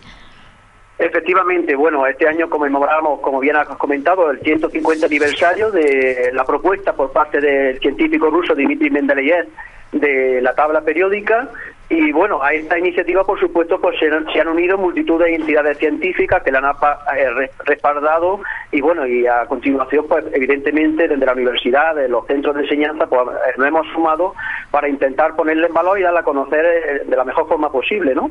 ¿Y qué es lo que qué es lo que ahora ya estáis en pleno en estáis justo ahora en parte de la celebración? ¿Qué eventos hay que puede asistir cualquiera? ¿Cómo cómo es esto, Antonio? Eh, evidentemente nuestra idea es bueno pues dar a conocer muchísimos aspectos desconocidos de la tabla periódica y en concreto pues dar a conocer pues aquellos científicos españoles que participaron en el descubrimiento de algunos de los elementos químicos no frente a otros países pues España debe sentirse orgullosa de que tres de los elementos de la tabla periódica eh, han sido han han contado con la participación de científicos españoles. Ah, así en primer lugar hemos organizado un ciclo de conferencias donde ten- intentamos pues dar a conocer estos científicos. Empezamos la semana pasada donde el profesor eh, Gabriel Pinto nos habló de la figura de Antonio de Ulloa, eh, sevillano descubridor del platino. Ahí va. Y, y esta semana, bueno, pues eh, continuaremos eh, hablando del descubridor del, bueno, de los hermanos Fausto y Juan José de Dullar, de Logroño, descubridores del wolframio. Este fue el único elemento descubierto en territorio español, concretamente en Vergara, en el norte de España. La semana que viene continuaremos hablando de eh, Andrés Manuel del Río, científico madrileño, descubridor del vanadio en tierras mexicanas. Y bueno, como digo, si bien la tabla periódica es, eh, bueno, pues una maravilla a la hora de hablarnos de científicos, científicas también muy desconocidas, pues nuestra primera iniciativa era pues, pues poner, dar a conocer a estos científicos españoles demostrando bueno pues que el siglo XVIII fue un siglo, un siglo fundamental y muy importante para la ciencia europea y en concreto también para la ciencia eh, española. Esta es la primera actividad y bueno continuaremos eh, pues por ejemplo con un ciclo de cine Ujú. donde también apoyándonos en la cinematografía pues intentaremos poner en valor pues cómo la química eh, nos resuelve muchos problemas de nuestra vida y a lo- aquellos retos a los que se a, a los que se enfrenta. Pues mira, nosotros lo que sí hicimos fue en nuestra página de Facebook, tanto en la mía profesional Nuria Lori Te Hallan como en la del programa La Vida Biloba, eh, compartir de hecho tus, tus publicaciones y yo dije, bueno, frikis de la química unidos porque realmente es fantástico y acabas de, de nombrar algo que me, me parece muy interesante, cómo la química nos ayuda, eh, ayuda en, en el mundo. ¿Podrías poner algún ejemplo para los oyentes que nos están escuchando? Sí, por ejemplo, un, un- juega un papel fundamental, eh, bueno, pues la batería de los tantísimos ut- utensilios tecnológicos que estamos utilizando hoy. Cada vez se están desarrollando nuevos catalizadores o nuevos sistemas eh, que permiten, pues, una comunicación más eficiente y bueno y que eh, esos, esos componentes pues nos hagan una, que nos comuniquemos de forma más eficiente y más rápida, ¿no? Luego, evidentemente, está la química en cualquier pantalla digital, en cualquier prenda eh, de vestuario, En la, en la ropa, ¿es verdad? en la ropa, evidentemente, haciéndonos pues, que estas prendas sean más flexibles, Exacto, más cómodas, o incluso prendas inteligentes, ¿no? Que son capaces de cambiar de color, por ejemplo, Mm. ante nuestro estado de ánimo o ante unas determinadas condiciones meteorológicas. así, Aquí menos, aquí están ¿verdad? poniendo, aquí están poniendo una cara, Antonio, los compañeros. Y mira, el doctor Benignorna quiere preguntarte una cosa. Él, e- él es antropólogo, pero es matemático también, y quiere preguntarte una cosa. Una, una pregunta, eh, Antonio. eh, lo que hizo la tabla periódica fue pasar, eh, poner una frontera fuerte entre la alquimia y la química. Eh, bueno, yo, eh, yo no diría eh, tanto, No. o sea, eh, no, no, no exactamente. Ya eh, eh, la, la alquimia se empezó a modificar y a transformar gracias, bueno, a la aportación de muchos científicos que fueron, bueno, poquito a poco introduciendo el procedimiento experimental, la observación experimental y fue transformándose de forma gradual a lo largo de una serie de años, ¿no? Entonces, bueno, eh, al final la tabla periódica, pues sí podemos decir que es reflejo de esos años de, eh, de observación y el resultado de bueno, pues de una serie de resultados que previos que ya se habían, habían tenido una serie de investigadores, pues ponerlos en orden en esta tabla periódica donde, bueno, se registraban, pues, eh, Los- un científico como fue Mendeleev pues fue capaz de observar cómo los elementos químicos tenían una serie de propiedades que se repetían con su masa con su masa atómica y esa fue su gran genialidad la capacidad de darse cuenta de, de esas propiedades y luego bueno ordenarle una tabla periódica y finalmente también ser capaz de predecir gracias a esas observaciones pues que algún- faltaban algunos elementos Exacto, eso, eso te iba a comentar porque él, él dejó huecos y fue muy criticado por esto, ¿no? Él se intuía que, que ahí faltaba alguno y dejó el hueco en la tabla periódica y luego se fue rellena, se fueron rellenando esos huecos. Efectivamente, tuvo su detractor inicialmente, pero también tuvo la gran fortuna de que justamente en vida, pues eh, esos elementos que predecía que iban a existir, pues eh, fueron descubriendo, ¿no? Como el caso de eh, el escandio, el galio o el germanio, elementos no, de- no descubiertos, cuando él propuso su primera tabla periódica y eh, a, a los pocos años pues fueron descubiertos y eso ya fue eh, el aval principal que les permitió bueno pues conseguir la fama que no consiguieron otros científicos. Por ejemplo eh, también hay que recordar en este año al científico alemán Lothar Meyer que casi simultáneamente con Mendeleev propuso una tabla muy parecida un ordenamiento de elementos muy parecido. Sin, sin embargo él no se atrevió no fue capaz de ver esa posibilidad que ofrecía la tabla periódica de eh, generando huecos indicar que eh, iban a existir eh, Claro. elemen- elementos futuros, ¿no? La, ver- la verdad es que eh, uno ve la tabla periódica y, a nada que, la comprendas un poco dices, es fantástico, es que está todo escrito ahí, todo lo que cabe esperar, de hecho, de- del funcionamiento y de las funciones de, los elementos. De, no me queda mucho tiempo para terminar el programa, Antonio, y me gustaría que pudieras decirnos si hay alguna web que donde se pueda acceder a, ver las actividades que estáis haciendo o información o algo así. Sí, fantástico. Pues eh, ahora mismo estamos, por supuesto, contamos con el apoyo fundamental de la Facultad de Ciencias Experimentales de la Universidad de Jaén Ujú. y es de la facultad donde vamos colgando todas las actividades que se están Sí. programando. Evidentemente, pues, también nos apoyaremos en las redes sociales para cualquier actividad eh, que se vaya a organizar o que se haya Exacto. organizado, pues Vale. la máxima difusión. Ujú. Bueno, pues lo que nosotros vamos a hacer, Antonio, es estar muy pendientes, te lo prometo, de, de tu perfil, que siempre lo estoy, pero ahora como más con relación al programa, para eh, eh, compartir tus, tus publicaciones. Quiero darte las gracias, felicitarte de verdad de todo corazón por esta iniciativa, por esta pasión y por hacer llegar a todo el mundo este, este campo tan maravilloso como, como es la química, que sin la cual no comprenderíamos ni, ni cómo estamos hechos ni cómo funciona todo el mundo. Muchísimas gracias, Antonio, y desde aquí os deseamos todo lo mejor y mucho éxito. Muchísimas gracias a vosotros también, a ti personalmente, por bueno, por tu simpatía y por darme esta oportunidad de dirigirme a, a todos eh, tus oyentes y por supuesto también facilitaros, faci- eh, felicitarte por el programa y eh, por estos maravillosos años que acabáis de celebrar. Así que Muchísimas- y estamos en contacto siempre, como sabes. Gracias, Antonio. Un beso muy grande y gracias a la, a la Universidad de Jaén y de Andalucía. Muchísimas gracias. Continuamos. Gracias. Pues chicos, eh, no- ya no nos queda prácticamente programa. Quiero daros las gracias, eh, Coelho, Benigno, por estar aquí. Aquí eh, a Jesús, a Mari Carmen, a, a Julia, a todos, a Sebastián que estaba por allí. Dani, muchísimas gracias. Y os recuerdo sonreír, que es gratis. El cerebro cree que somos felices y todo el cuerpo así lo percibe. Hasta el próximo sábado. Vivan conmigo la vida biloba.